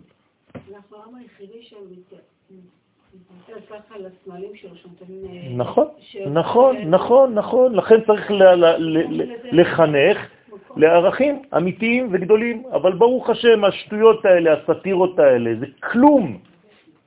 זה אפילו לא עולה בשם. רוב העם לא, בגלל שמי שנמצא במקום הזה לצורך השעה הזאת, אז הוא בשטויות האלה, אבל ברוך השם רוב עם ישראל הרבה יותר בריא, רק שהאמת היא תמיד גנוזה יותר. כשהמלכות מקבלת שפעה מיסוד שנקרא חיי העולמים, אז אנחנו דילגנו, כן, הזוהר דילג על המדרגה הזאת שנקראת יסוד, שכחנו אותה, אבל לא שכחנו אותה. הוא מכין אותה בשביל עכשיו, הוא אומר שכל מה שעבר בנצח ועוד לא יורד ישר למלכות, זה חייב לעבור דרך היסוד, והיסוד נותן למלכות, כי הוא נקרא חי עולמים. במילים אחרות, אם אין את המדרגה הזאת, את היסוד הזה, אז אין חיות. מה, מה ירד לעולם במתן תורה? חיים. החיים חזרו לעולם. העולם בלי התורה היה חלל, חלל זה ריק, זה מת. אז הקדוש ברוך הוא זרם בחלל הצמצום בצורה של קו של אור. איך קוראים לקו האור הזה? תורה. אור רייטה, אור. זה לא שהוא נתן לנו טקסטים. הוא החזיר חיים, הוא חזר בעצמו לעולם. הקדוש ברוך הוא עשה תשובה. הוא שב לעולמו. דרך מי?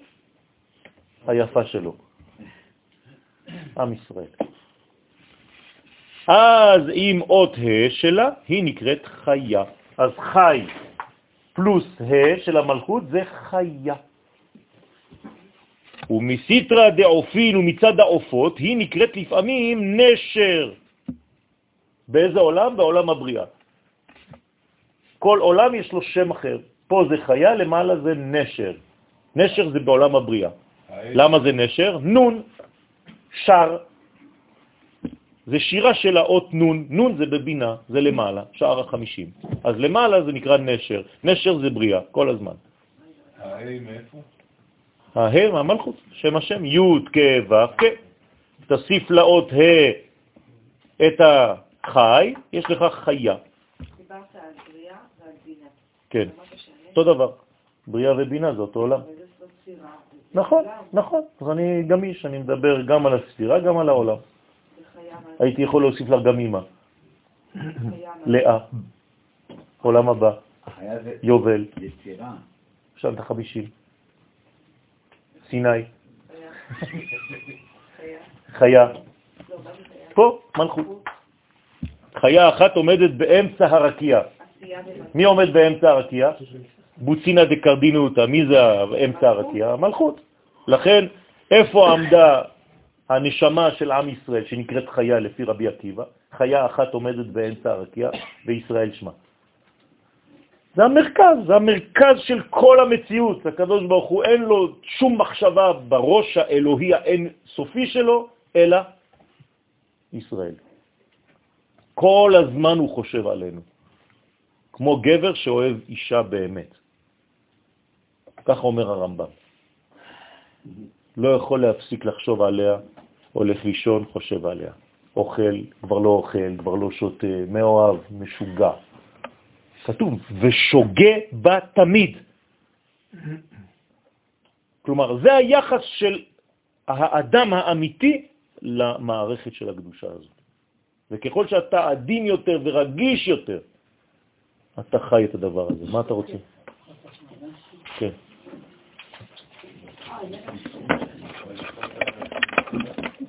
נו, ברוך השם, תראו, ברגע שהוא בא, צועקים למה לא עשה את זה לפני.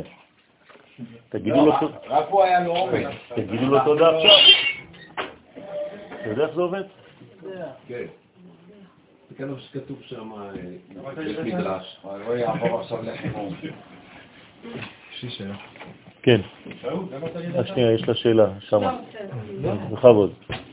דיברנו על, לפני זה, אני הולך קצת אחורה, על הוקרה. על? הכרה. הכרה, כן. הכרה של הקדוש ברוך הוא, כן. מחיה כל העולם. נכון, הבריאה זאת יציאה מא'. נכון, זאת אומרת, אנחנו לא הקדוש ברוך הוא, נכון, אבל אנחנו משהו מהאלף הזה. נכון. אז מה, הקדוש ברוך הוא מסתתר מעצמו ומשחק קשקש עם עצמו? כן. הקדוש ברוך הוא משחק מחבואים, לא קשקש, מה זה קשקש? זה בצרפתית, לא חשוב. אז הקדוש ברוך הוא משחק במחבואים, כן. זה עוד מושג אבל. למה? כדי לאפשר לנו לגלות אותו. זה המשחק. כן. אתה היית ילד קטן בארץ? חפש אותי. כן. זה משחק. חפש אותי.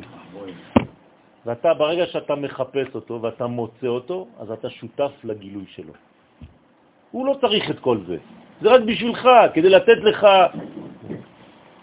תענוג. כמו ילד קטן בגן, אתה חושב שהמורה צריכה את הציור שלו? המעפן הזה מסכן. הוא מתעמת, מוציא את הלשון, זה עשר שעות, מה אכפת לנו מזה? לא, אכפת לנו, בשבילו. ברגע שאתה לוקח את הציור ומראה לכולם, הוא פורח, אתה לא יודע מה עשית לו עכשיו. ואם עשית לו בדיוק הפוך, אה, לא שווה כלום. כל החיים שלו הרוסים. הוא צריך 20 שנה של פסיכולוג עכשיו. מילה אחת יכולה להרוס ילד או ילדה, מילה אחת יכולה לבנות אותו. זה פשוט מפחיד כמה אנחנו צריכים להיזהר בכל דבר. אנחנו ננעלים ונפתחים בשניות. אני מבין מה אתה אומר בזווית שלי. זה לא מספיק, ברוך השם. לא. אתה יכול לא לראות לפי הזווית שלך. אתה לא מבין אותו, אתה לא צריך להבין אותו. אתה צריך לגלות את רצונו, לא אותו. זהו. רצונו זה של להתגלות בעולם הזה. הערכים שלו, המוסר שלו, שהעולם יחיה לפי הגובה הזה. כן, אבל... אז הוא נתן לך תורה, מצוות. כן, יש מגבלה. אני לא הולך לחפש בעצמי עכשיו לשחק מערבויים עם עצמי. נכון. נכון. אתה מגלה עכשיו דרך עם ישראל את השכינה הזאת. בסדר.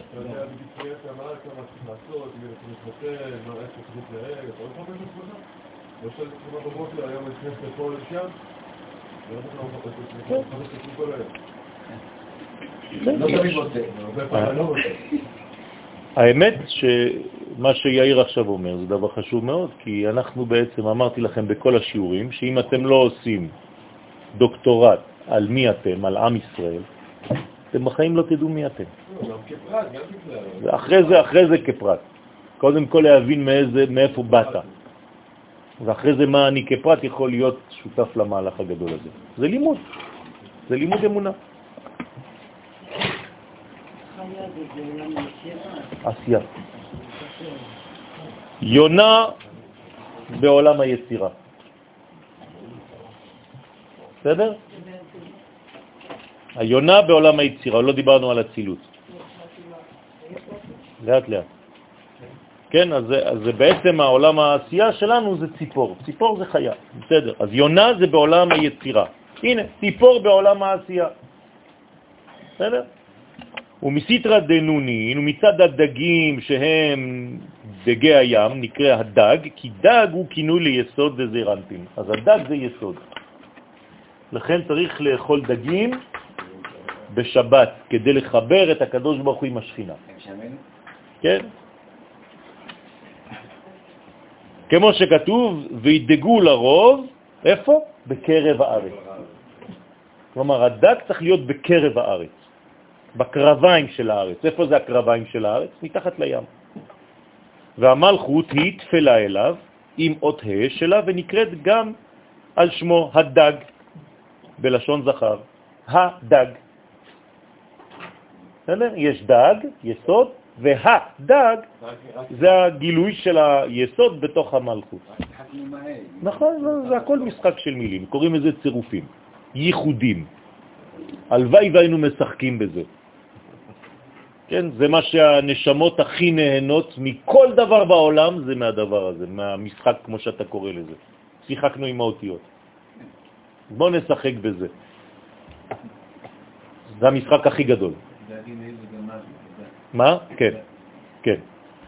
הסברתי בשלב שדגה זה לא סתם אה, חיים בתוך המים, וגם הישראלים המקוריים לא הבינו את זה. הסברתי להם שדגה זה מוות, יש לזה קונוטציה של מוות. אבל בעברית המודרנית, כשאומר כל הדגה, אתה חושב שזה כל הדגים שבים. אז זה לא נכון.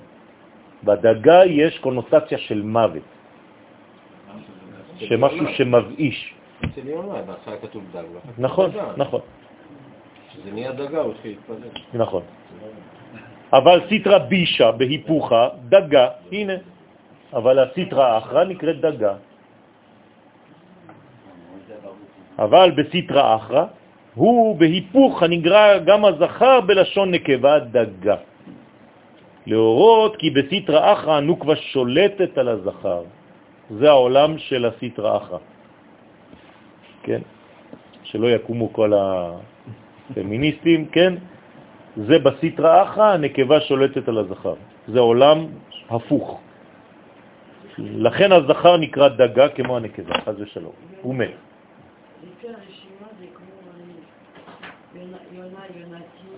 נכון, כן. זה קשור, אבל זה, זה, זה עוד מדרגה, כי שם זה הקדוש ברוך הוא לפי המדרגה שלנו, יש כמה עמידות ביחס לקדוש ברוך הוא. לפעמים אני כמו אשתו, לפעמים אני כמו הבת שלו, לפעמים אני כמו וכו' וכו'. זה כבר עוד מנגנון. טוב, זה לא העניין זה פשוט הרצון לקבל שולט על הרצון להשפיע. בסדר. כשזה ככה, זה, זה, זה, זה חולה. נכון, נכון, זה סטרה אחת, נכון. אז האנשים מת- מתרגמים את זה לאיש ואישה, אבל זה, זה כמו- כמובן כמו שאת מבינה. בסדר? ומי סיטרא דעיסבין אית קריאת שכינתה שושנה. מצד העצבים נקראת השכינה בשם שושנה. לפעמים היא שושנה אדומה מצד הדינים שבה, ג'ינג'ית, ולפעמים שושנה לבנה מצד החסדים שבה. אז לג'ינג'י יש עור לבן, לכן יש איזון כזה ביניהם. מבחינה אומנותית זה העור הכי משקף את אור השמש. הכי כיף לצייר אור של ג'ינג'י, מבחינה אומנותית. כן? כי זה האור שקולטת הכי הרבה את אור השמש בצורה יפה. אז זה דוד המלך, זה המלכות. המלכות היא אדומה כמו שושנה, כשושנה בין החוכים, כן רעייתי בין הבנות, וצריך ל- ל- להבין למה קוראים לה שושנה, כי היא מסוגלת להשתנות, היא גמישה מאוד. בליל שבועות למעשה. נכון. זה גם ליל שבועות, נכון. בליל שבועות יש הרבה הרבה הרבה דברים מקופלים בפנים. אם אך ורק היינו יודעים כמה סודות יש בלילה הזה, שהוא כבר לא לילה אלא ליל. והיה כאן ממשיך רבי שמעון לבאר את נתיב הרביעי, מהכתוב היבדל אלוהים בין האור ובין החושך. לא לשכוח שבמוצאי שבת צריכים לעשות הבדלה בקידוש. זה קידוש של הבדלה, הבדלה של קידוש, קידוש והבדלה ביחד. בסדר? אז זה, זה ראשי תיבות, כן, זה ראשי תיבות של יין, קידוש, הבדלה, נר, הבדלה וזמן. יוקנהז. מי שרוצה לדעת את הסדר, הבאתי פה דפים. אז וירא... מה? כן. הנה, הוא אומר את זה. מסתרה דאיסבין, מצד העשבים, נקראת השכינה שושנה. מה עשית דייסבין? כן. זה הצומח. צומח. זה הצומח. כן. וירא אלוהים את האור כי טוב, שהוא אלוהים הרביעי שבתורה. אבל ויבדל אלוהים הוא כבר אלוהים החמישי.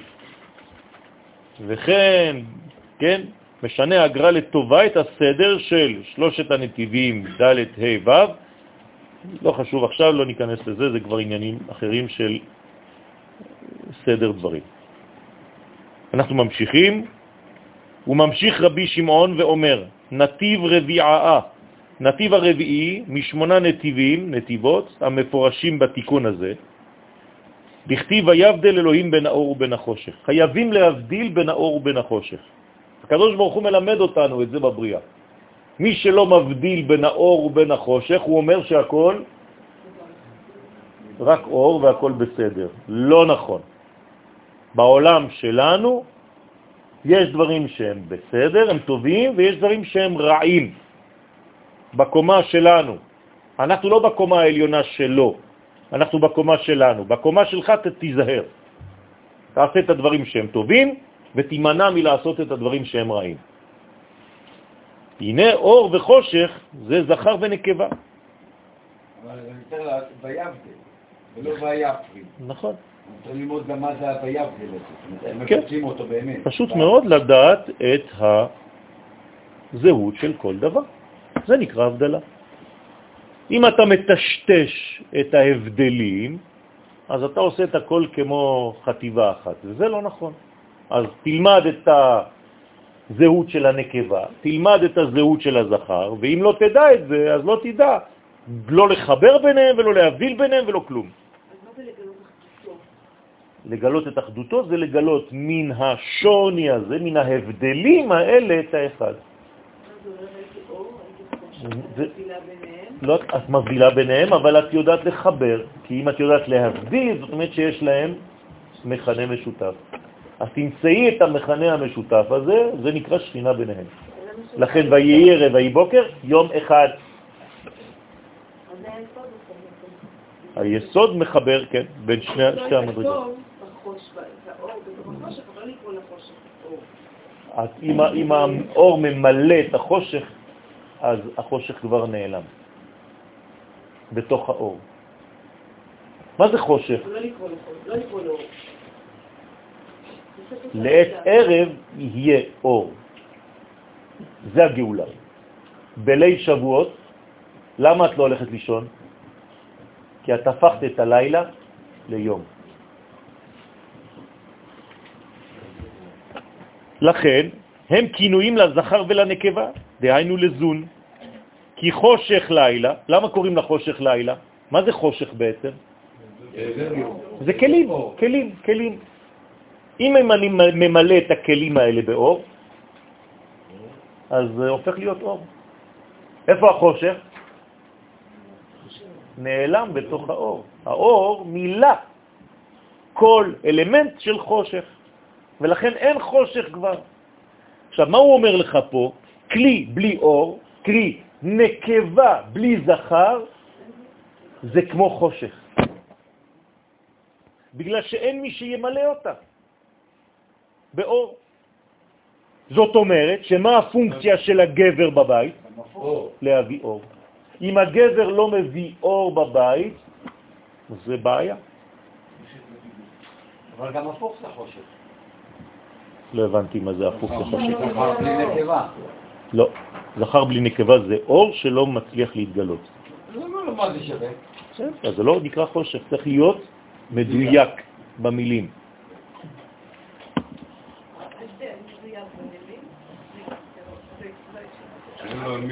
אבל אנחנו לומדים בעצם מה זה טוב, מה זה לא טוב, ולעשות טוב, ולא לעשות לא טוב. יש לנו דוגמאות מהיסטוריה, אה, אה, אבא שם שופט עם שתי בנות שלו, והאח הורג את אח שני, נכון. ואתה קורא לזה עקום, אבל מצד אחר זה כאילו... לא- הקדוש ברוך הוא השתמש בזה, הקדוש ברוך הוא השתמש בזה, לא אמרתי שזה טוב, הקדוש ברוך הוא השתמש בזה כדי לקדם תהליך. אוקיי, אוקיי. לומדים נכון, נכון, נכון. ו- לכן יש לי הלכה שאומרת לי שדבר כזה הוא אסור. שגבר ילך עם הבת שלו זה דבר אסור. בסדר, אבל גדולים שלנו עשו את זה, כן, ואנחנו לומדים את זה, אז זה לא לא לא משתלים מאיתנו. נכון. זה לא, זה לא, הקדוש ברוך הוא לא מסתיר כלום, התורה לא מסתירה כלום. אבל מה היא אומרת לי? אתה תעשה הכי טוב שאתה יכול לעשות, ואחרי זה הוא ישתמש במה שהוא רוצה כדי לעשות את ההיסטוריה שלו. אתה אל תיכנס למחשבות שלו. אני יכול לתת לך תשובות, כי לא מדובר עוד בעם ישראל בכלל. לוד זה לא עם ישראל. בסדר, אז יש, יש תשובות לזה. בסדר, זה גם מדרגות אחרות, וחוץ מזה אין אף אחד בעולם, לפי המחשבה שלו. כן. גם הבנים של אדם וחווה, הם היו ביחד, לא? איך הם הולידו ילדים? אח הלך עם אחותו, לא? נו. הילדים של... כמה, כמה, כמה חווה ילדה ילדים? כמה? חמישה, נכון? שני בנים ושלוש בנות. איך הם המשיכו להתפתח? האחים התחתנו עם הבנות, עם האחיות שלהם, לא? אז יש דברים. יעקב אבינו התחתן עם שתי אחיות. יעקב, וואו, מה זה אומר? אז אני צריך ללמוד תורה. אם אני לא לומד את התוכן הפנימי של התורה, אז אני נשאר בפשט, ובפשט אני יכול להגיע לסכנה הכי גדולה, חז ושלום. בגלל זה צריך ללמוד את התוכן של התורה, ולא להישאר בסיפור, כי אם לא, אתה חז ושלום מגיע למסקנות אה, עקומות לחלוטין. מה? כן.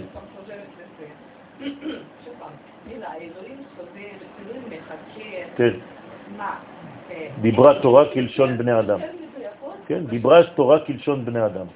התורה מדברת בלשון של בן אדם. אני, כדי לשדר שיעור, כדי שתבינו, אני חייב לתת לכם הרגשה אנושית של מה שקורה בעולמות. גם אם שם זה לא ככה, זה לא חשוב.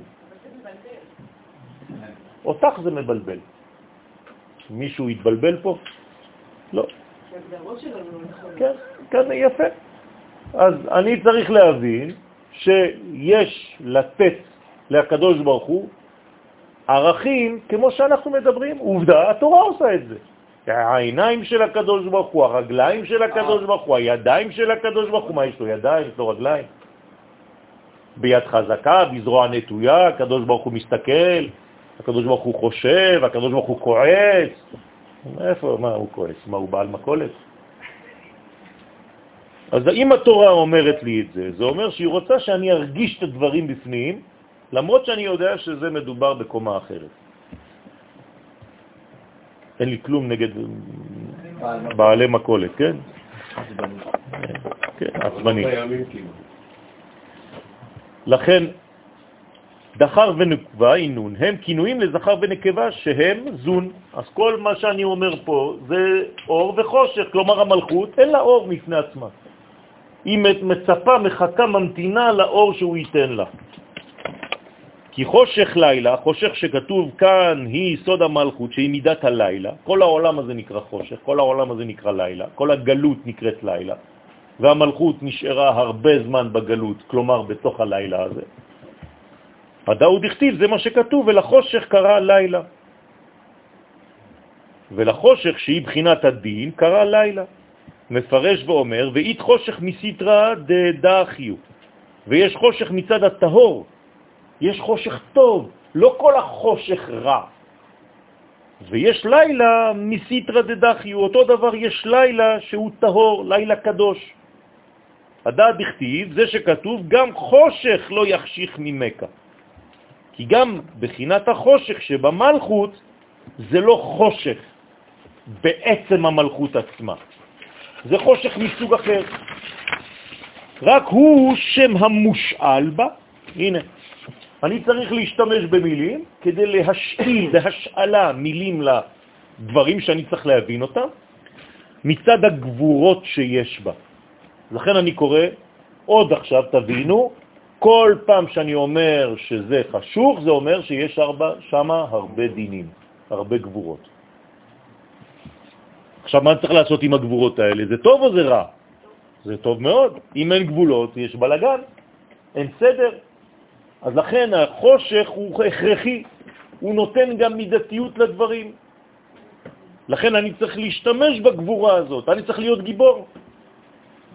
אבל כשהיא מקבלת חסדים מזעיר אנפין, אז הלילה, המלכות שהיא מידת הלילה, כיום יאיר כחשיכה כאורה. כלומר, ברגע שהאלמנטים של המולקולות של החושך מקבלות את האור, אז גם הלילה הופך להיות אור.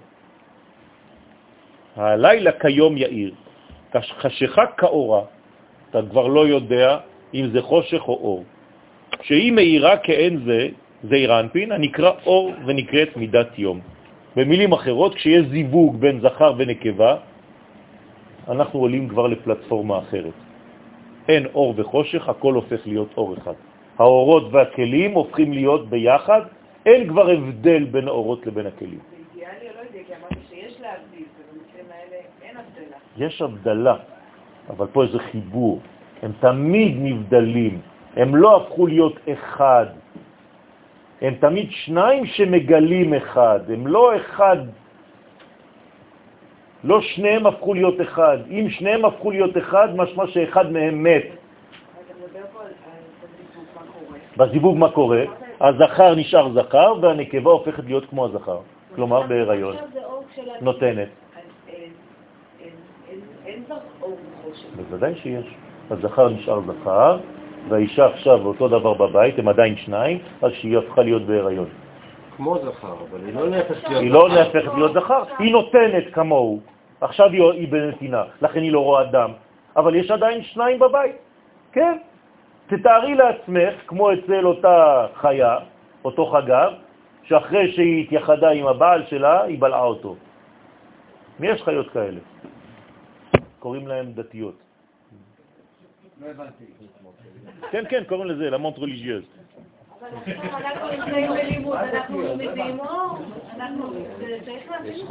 לא חשוב, זה... זה עוד, אבל אנחנו נשארים בזהות שלנו. אם אני חז ושלום, ברגע שהאשתה הופכת להיות בהיריון, אני רואה גבר בחוץ, עם זקן, אללה יסתר, כן?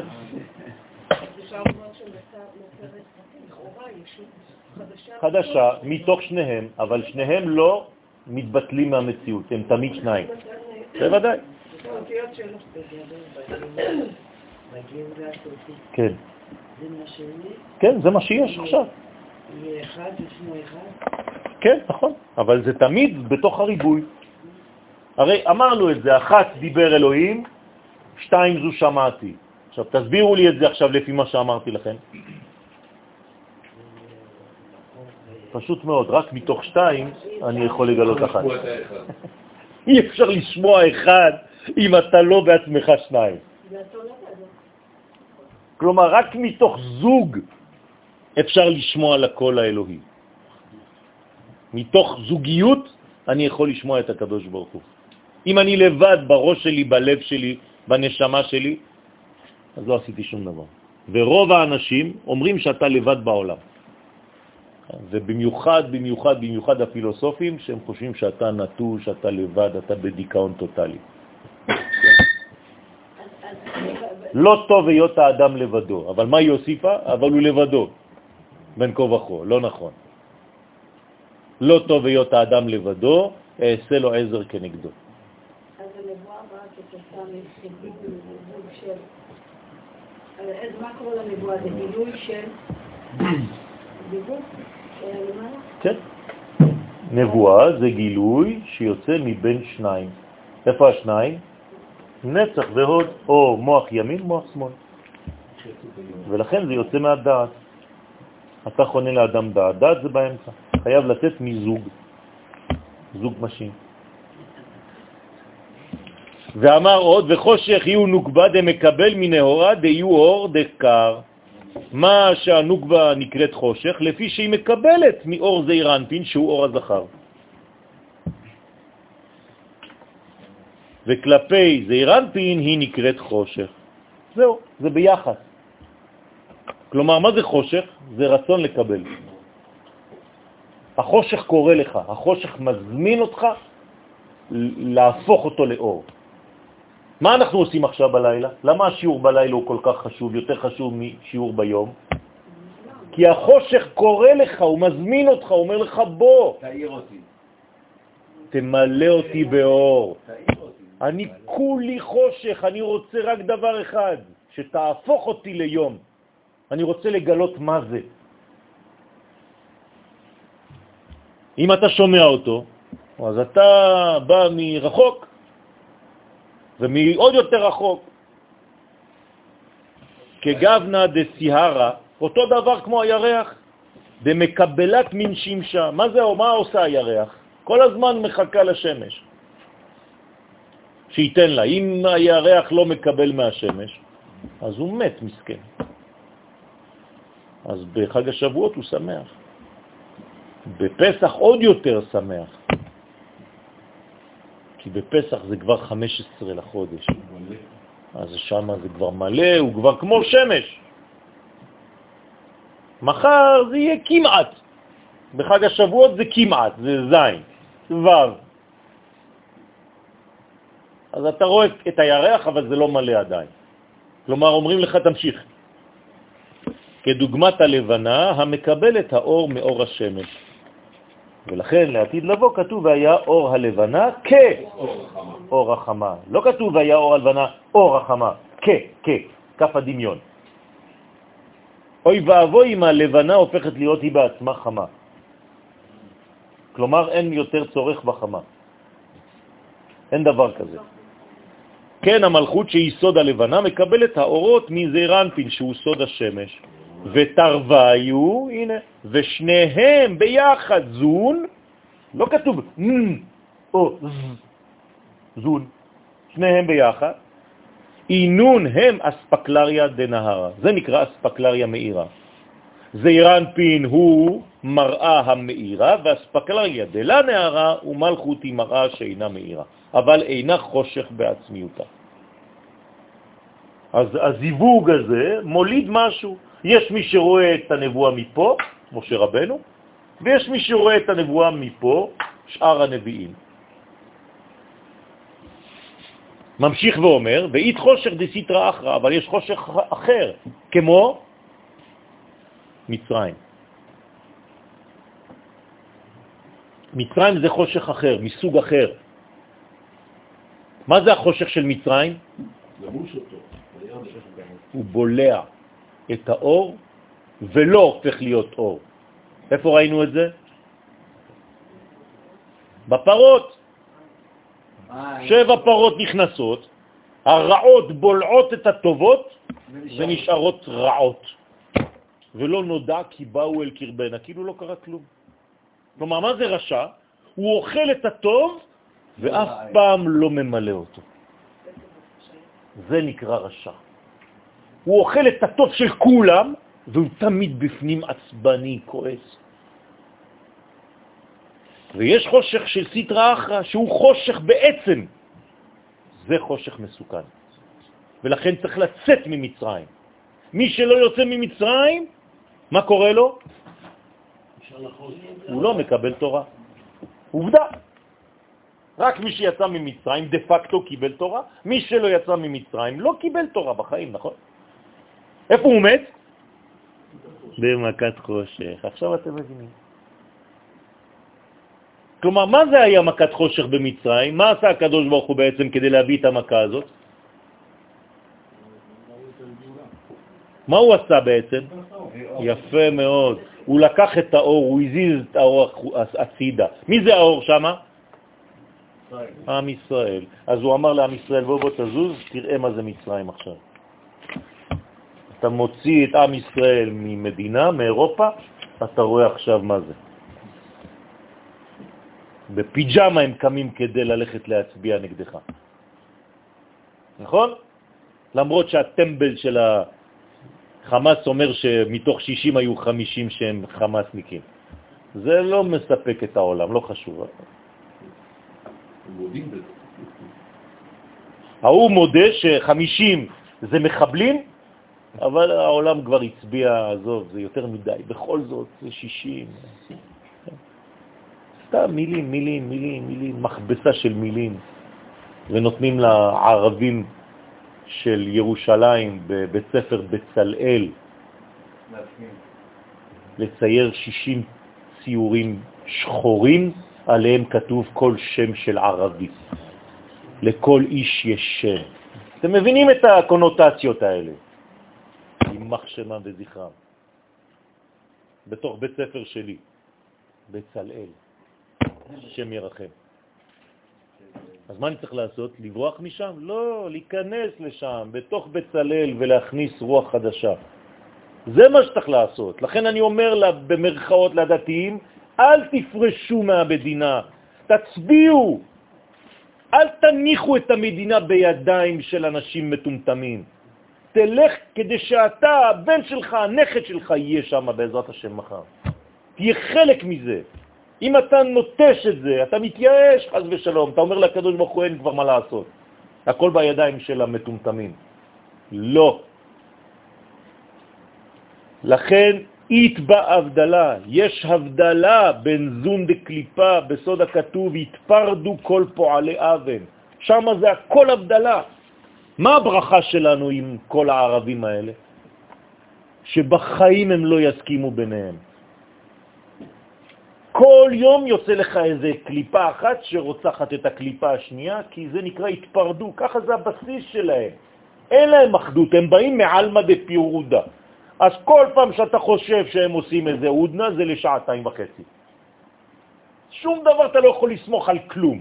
זה מילים בלי תוכן, בלי כלום. שקר, כזב, מה שאתה רוצה, זה זה. זה, זה. וברוך השם שהם כל הזמן אחד בתוך השני, ואחד אוכל את השני, ואפילו בתפילה הם לא מצליחים לחיות. הולכים למכה, מתים שם, רק אחד דורך על השני.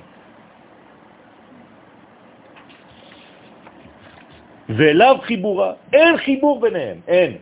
זה הבסיס שלהם. ככה הם, התוכן הפנימי, התכונה שלהם, החומר שלהם הוא חומר של התפרדות. והחומר שלנו זה חיבור. אנחנו צריכים להתקדם לזה. החומר הפנימי שלנו הוא כזה. זה שאנחנו לא חיים לפי זה, זה מה שצריך לתקן. אבל לתוכנו אין מה לתקן, אנחנו טובים בפנים, בעצם. אנחנו חוטאים במקרה. הם רעים בעצם וטובים במקרה לפעמים. כי סירס הקדוש ברוך הוא את הזכר של הקליפה, שלא יעשו פירות. הם לא יכולים להביא שום דבר טוב לעולם. תראו כמה טוב עם ישראל מביא לעולם. בכל התחומים, בלי להיכנס עכשיו, זה בלי סוף, בלי עין הרע.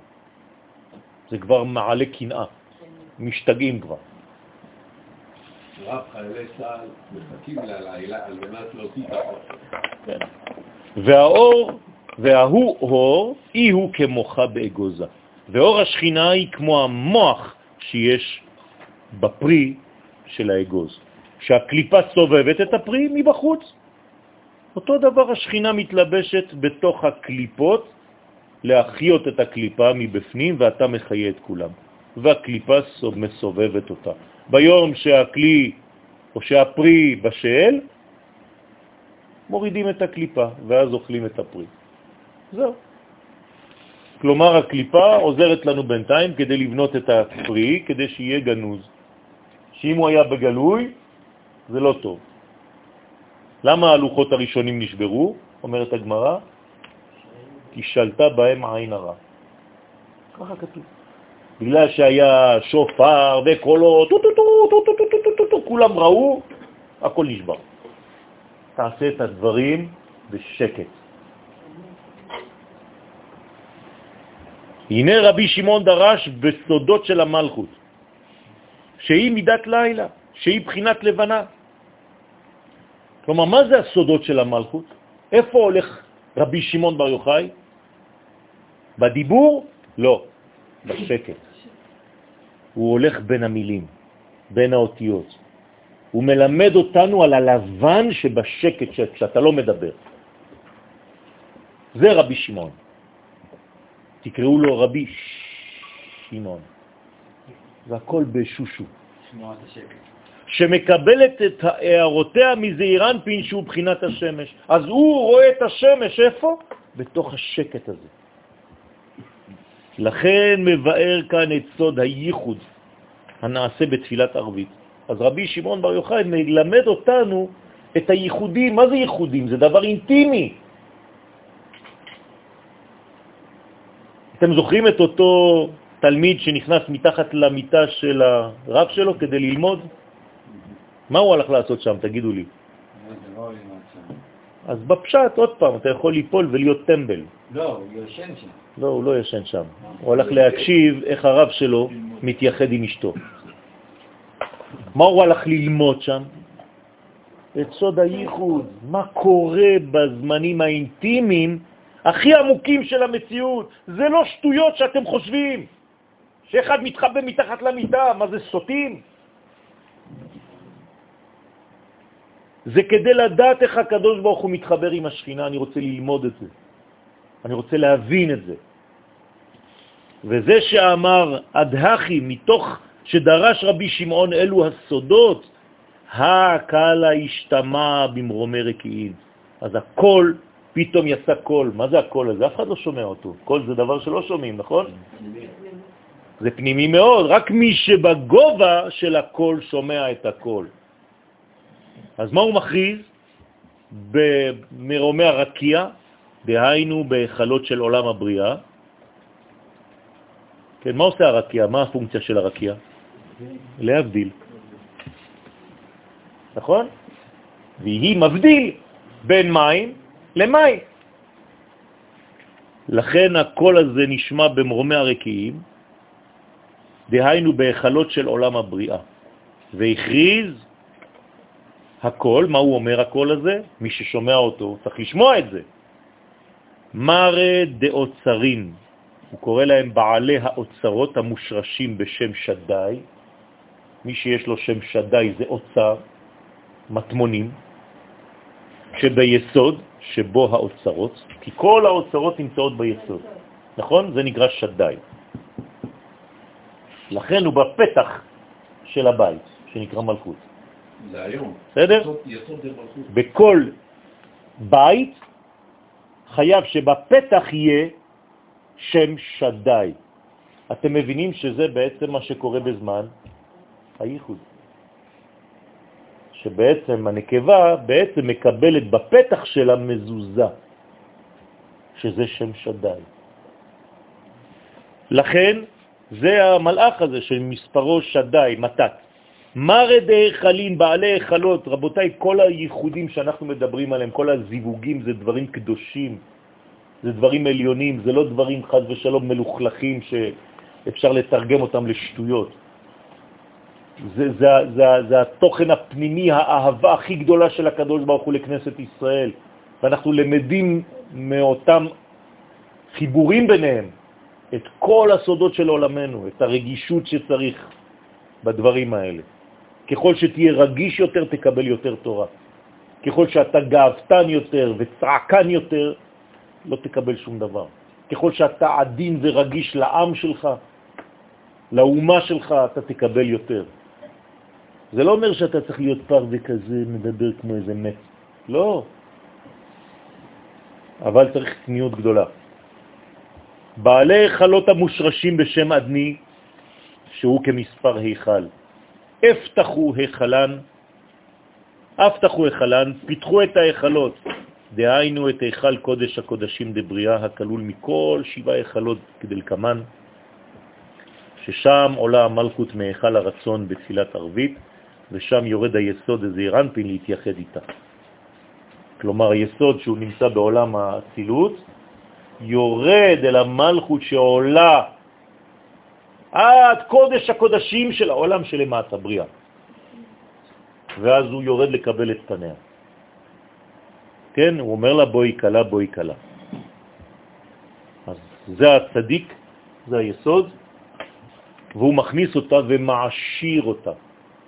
למה היסוד הוא זכר והיא נקבה? מה עושה הזכר לנקבה בחתונה? מעשיר אותה. צריך לתת לה כסף. לכן הוא קונה אותה במספר שהופך אותה מענייה לעשירה. זה נקרא בלשון הגמרא 200 זוז, כי מי שיש לו פחות מזה הוא עני. כן. רוצה לומר, מצד בעלי האוצרות שביסוד נפתחים שערי ההיכל בשביל כניסת היסוד. אז הכל נפתח. מצד בעלי היכלות שבמלכות נפתחים שערי ההיכל בשביל כניסת המלכות. אז יש הכנה. הזכר בא עם הפמליה שלו, והנקבה באה עם כל החברות שלה. כמו בחתונה, אתם רואים את הכלה יושבת וכל הבנות מסביב, והגבר מצד שני וכל החברים שלו מהישיבה, או לא יודע מאיפה, מסביב, כל החיילים. כן, אז זה, זה, זה, כן, כאילו שני עולמות שהולכים להיפגש. הנשים הרבה יותר רגישות לזה, לכן הן בוכות הרבה פעמים בחופות. הגברים זה חפלה. ואמר, המטרוניתא, כבעיה להעלה בהיכלה, שהרי המלכה, כשהיא השכינה, כשהיא רוצה להיכנס להיכל שלה, שהוא היכל קודש הקודשים, באותו זמן באו זמנה, נאמר, אדוני שפתי תפתח.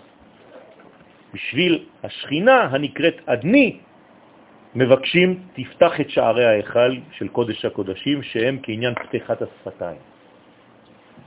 כן, זה דברים גדולים מאוד, רבותיי. אז אתם צריכים לבקש, כי אם זה בלי רשות, זה עונש.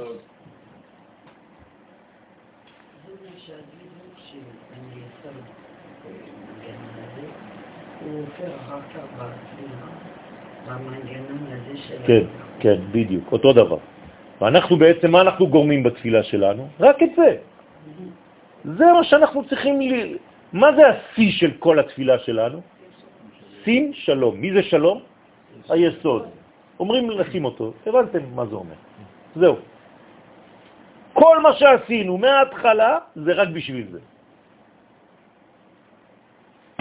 ואמר היכלה כלילה משבעה היכלים. אותו היכל הזה של קודש הקודשים כלול הוא בעצמו משבעה היכלים, כי הוא כולל שלושה היכלות של קטר חוכמה בינה ונחשבים להיכל אחד, וגם כל שלושה היכלות שתחתיו נכללים בו וכו' וכו'. לא חשוב אם אתם לא זוכרים את כל הפרטים, הרעיון הכללי הוא זה שצריך לנהל את חיינו. באותו זמן, בהוא זמנה של עליית המלכות להיכל קודש הקודשים דבריאה, רק אני רוצה שתבינו את זה, נכון? המלכות עולה עד קודש הקודשים, פה יש לנו אצילות, בריאה, יצירה ועשייה. המלכות עכשיו היא פה, היא עולה מהמלכות עד לקודש הקודשים, קוק, של בריאה. ופה יש יסוד שהוא בעולם האצילות, הוא יורד כדי לקבל את פניה. והוא אומר לה, תפתחו את כל ההיכלות כדי לתת לה לעבור. אז היא נכנסת לאצילות. נכון. נכון. עכשיו, מה עושה כשהיא עוד נכנסת? מי נכנס איתה? תופסים טרמפ. מי? כל הנביאים בעולם הזה. ברגע שהיא נכנסת, כלומר, ברגע שיש חיבור בין זכר לנקבה, היית אמור להיות מתי נביא בעמידה? בשים שלום. כשאתה אומר שים שלום, היית אמור לראות את הכל, כל העולם. כל מה שיש בכל העולמות. זה שים שלום, זה לא עוד איזה קטע, שים שלום זה דבר מרחב. זה למעשה כשאנחנו מגיעים לשים שלום, אנחנו צריכים להבין שאנחנו צריכים להוריד נבואה לעולם. כן, אז הנה, כמה נביאים סלקין עימה ומתכנסין עימה, כמה נביאים עולים עימה ומתאספים עימה בסוד עליית מן. כולם משתמשים בה כמו עלייה בטרמפ. תופסים טרמפ עם הכניסה של המלכות הזאת. כל יום. אמרתי, בעמידה, בתפילה. ועכשיו הוא מדבר על תפילת ערבית. כן. ב- ב- יש שאלה, מדרגות, מדרגות אחרות של לימוד וזה, אבל בתפילה זה מה שקורה. זה, בשביל זה אנחנו מתפללים. זה הסוד האמיתי של התפילה, שאצלנו זה הפך להיות בשביל לקבל מה שאנחנו צריכים, אינטרסים. הסוד האמיתי של התפילה זה בכלל אנחנו לא בעניין. זה רק שהוא יתזדווג איתה, וכשהוא מזדווג איתה, תאמיני לי שכל הבעיות שלך, שלך ושלי נפתרות. זאת הבעיה שלנו, שאנחנו לא מבינים את זה. אתה הולך להתפלל כמו איזה אינטרסנטי שחושב שעכשיו אני הולך לבקש מהקדוש ברוך הוא, אני לבד איתו, אל תפריעו לי. אני עכשיו הולך לחבר אותו, התברך שמו עם השכינה, עם כנסת ישראל, ומהזיווג שלהם, כל מה שחסר לי בחיים אני הולך לקבל. בוודאי. זה, זה, זה, זה גם, גם התפילה, גם כמובן במניין יותר חזקה, אבל זה קורה, בוודאי שזה קורה. אני חושב שזה צריך לקרות כל רגע, בכל זאת להיפסק. יפה. זה נקרא זיווג דלא פסיק. אז אנחנו נגיע יום אחד למצב כזה, דרך הלימוד. זה מה שרבי שמעון בר יוחאי לא היה עוצר כדי להתפלל בכלל. למה? כי הוא היה עושה את זה כל רגע. כל רגע הוא היה גורם לזיווג הזה. אתם מבינים למה הקדוש ברוך הוא אוהב את רבי שמעון בר יוחאי? נעשה אדם נאמר בשביל אדם כמוך? למה? כי בזכותך כל היום אני, הקדוש ברוך הוא, הייתי בתענוג הכי גדול בעולם שלי, הייתי בזיווג עם אשתי, עם כנסת ישראל. מה יותר גדול מזה? בזכותך, בזכות בן אדם אחד. אז אתה יכול להיות הבן אדם כזה? כן. תעשה מאמץ, תהיה כזה, בעזרת השם. תתפלל, תגיד לקדוש ברוך הוא, זה מה שאני רוצה. זה מה שמניע אותי מבפנים, אבל תהיה אמיתי, אל תשקר. אם זה מה שמניע אותך בפנים, הקדוש ברוך הוא יודע את זה. אתה לא יכול לרמות לאור.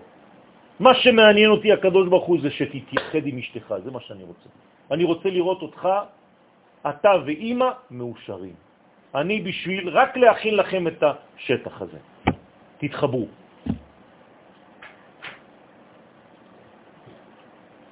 כי יש נביאים ויש נביאים. מפרש, אית נביאים דהינון מראה דביתא דמטרוניתא, יש נביאים שהם בני הבית אצל המלכות. דהיינו שהם מושרשים במלכות דאצילות. הם נמצאים במלכות הכי גבוהה פה, בעולם האצילות למטה. שם השורש שלהם. ויש נביאים, דין מראה דביתא דמלכה, ויש נביאים שהם בני בית של המלך. משה. עוד יותר גבוה, הם בזעירנפין דאצילות. אתם יודעים מה זה נבואה? הרי בלי נבואה לא מקבלים תורה, תורה זה נבואה אחת גדולה. מי שומע דבר כזה? רק עם ישראל. למה רק עם ישראל שומע נבואה? כי הוא נביא. עובדה שכשאני מפעיל את השריר הזה, זה עובד, הנה, שמענו. למה שמענו רק פעם אחת? חבל, נכון? היינו אמורים לשמוע כל רגע. אם אני נביא, לא השתניתי. אז אני צריך לחזור למדרגה הזאת. ומתי אומרים לי שהכי הכי הכי קרוב לוודאי שאתה מסוגל לחזור למדרגה הזאת? בשבועות. כלומר, מה זה הטסט של חג השבועות? אם אתה שומע. אם אתה שומע או לא שומע. בדיקת שמיעה, פעם בשנה. בסדר? ובמוצאי חג השבועות אתה אמור לצאת חדש, הרבה יותר חיוני, הרבה יותר חי.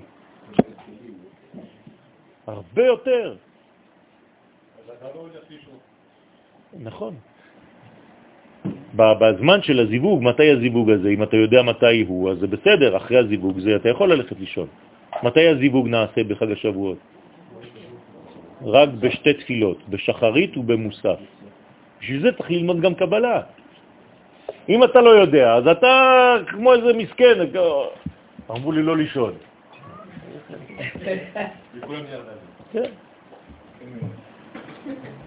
אז לך לישון מתי שנגמר כבר.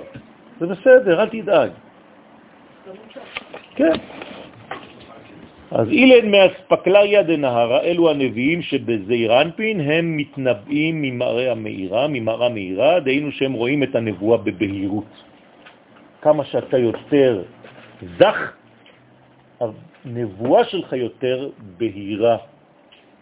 הדיבור שלך יותר ברור ומדויק. אתה לא צריך לחרטט מילים כדי שיבינו. ואילן באספקלריה דלה נהרה, ויש נביאים שבמלכות מתנבאים ממראה שאינה מאירה, כמו השתקפות. מראה, הנה החלון הזה, הוא משקף, נכון? הוא לא מאיר בעצמו. הוא מקבל אור ומחזיר אור. אז יש נביאים שרואים ככה, דרך מראה, ויש כאלה שרואים ישר את האור. משה רבנו רואה את האור, הנביאים רואים את המראה. דהיינו שאין נבואתם בהירה כל כך. מה זה שהנבואה לא בהירה כל כך? לא חשוב, כשהוא רואה הפוך הוא יודע לתרגם את הנבואה שלו, כי בכל זאת הוא נביא. אבל הנבואה שלו לא בהירה כל כך, כלומר יש הרבה נקודות שעדיין לא, אתה לא מבין לאן זה הולך. משה רבנו מדבר כמו שאני מדבר איתך, לא מבין, שואל שאלה. איפה ראית דבר כזה? נביא לא שואל שאלות. נביא הוא בכלל במצב של... אה, כן, מוציאים אותו מהשטח, הוא בכלל באטרף. אם אתה מסתכל על נביא ברחוב, אתה מאשפז אותו מיד. משה רבנו לא, לא צריך להתעלף, לא צריך לגלגל עיניים, לא צריך לעשות שום דבר. יושב ומדבר עם הקדוש ברוך הוא. נביא רגיל, אוי ואבוי. דרך אגב, זה מפחיד מאוד לראות נביא. לא יודע. תלמד ותראה, כן. אבל איפה הבית ספר? מתי פותחים? מה שאתה עושה עכשיו זה זה. נביאים דאספקלריה דנהרה, אינון מסתרה דהוויה. הנביאים זה עם כל הצניעות, כן, זה לא אני אומר את זה, זה רבי שמעון, אם לא, מה אני אגיד לכם אני? רבי שמעון בעצמו אומר שזה בית ספר לנבואה, מי שלומד את הסוד שהוא כתב, את תיקוני הזוהר. אין לימוד יותר גבוה מהדבר הזה. זה מה שמזרז את כל התהליכים של הגאולה. קיבלתם זירוז, תראו איזה, איזה, בלגן הולך בעולם, אה? כל יום אתה כבר לא יודע מאיפה זה בא. אתם רואים שזה עובד. זה לא רק אנחנו, זה כל, ה, כל העם ישראל נכנס לזה עכשיו, יותר ויותר. בגלל זה הכל ממשיך להיות מהר מאוד. איזה זיווג יש עכשיו פה? אז עכשיו, עכשיו אנחנו מחברים את המידה של הלילה, כמו שאמרתי קודם. כן, זה כאילו אנחנו עכשיו מביאים את עולם האצילות שהוא מלא אור, ששם האורות והכלים אין הבדל ביניהם. אנחנו מאירים את הלילה, את החושך של עולמנו. נכון, ולכן מה כתוב על מי שלומד בלילה? שיש עליו, מחשוך עליו חוץ של חסד, כלומר הוא נהיה קצת יותר נביא ממה שהוא היה אתמול. הוא מגלה יותר נבואה. כן, נכון. נכון. לכן ממראה בעירה הם מצד השם הוויה שבזעיר אנפין.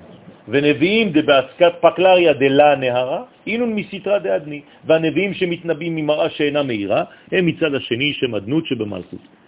ואינון שכלים, אנחנו נסיים בזה, לאורייתא דבכתב ואורייתא דבעל פה, ודבריהם שקולים כמו התורה שבכתב והתורה שבעל פה.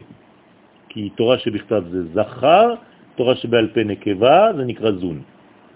בסדר? אז צריך ללמוד את שתי התורות. תורה שבכתב זה בכתב, תורה שבעל פה היא פנימית יותר. הקבלה שאנחנו לומדים היום זאת לא הקבלה האמיתית. זה רק הקדמות. הקבלה האמיתית היא לא בדיבור, היא פנימית, היא בשקט. זו מדרגה אחרת לגמרי. זה מה שמגלה את העצמיות שלך. פה אנחנו בכל מיני הקדמות, מכל מיני כיוונים כדי לגעת. כל עוד וזה מילים וזה עדיין בעולם שלנו, זה עדיין חיצוני. מה, זה אלמנט של התבודדות? צריך ללמוד, חייבים ללמוד, אבל זה עדיין לא הדבר עצמו. הדבר עצמו הוא ניתן למי שהוא ניתן. ופתאום יש לו פתיחה של משהו שמי שלא חווה את זה לא יודע על מה מדברים. רק מי שחווה את זה, כמו הנביא. נביא יודע שהוא נביא. אתה שואל איך הוא יודע. הוא אף פעם לא ישאל איך הוא יודע. ברגע שהוא יודע, הוא יודע, זהו. לכן הנבואה שקולה לאורייתא שבכתב ולאורייתא שבעל פה. כי הנביאים מסתרא דאדני, מסתרא דיראה. הנביא חייב להיות אה, במידות, בתחומים.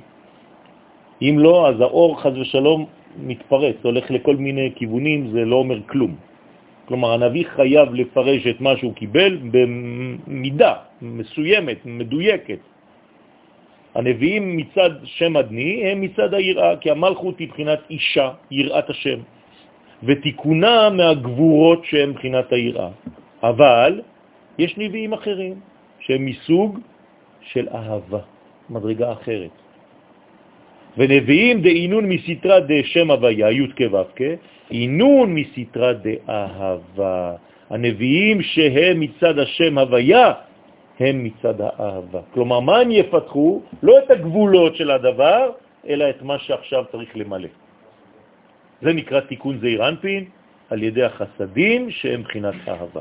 אז יש את השילוב בין שניהם, צריך אהבה כמובן, וצריך כלים כדי לקבל את זה.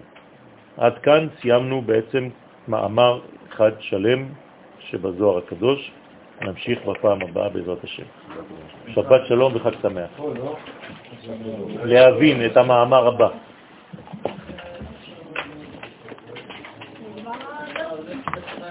לא, יש חצי. אנחנו באמצע של השש. אמן. אמן. אמן יהיה שמי רבה מברך לאדם אמן יהיה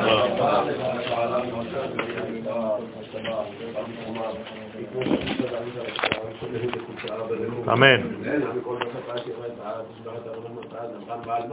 אמן.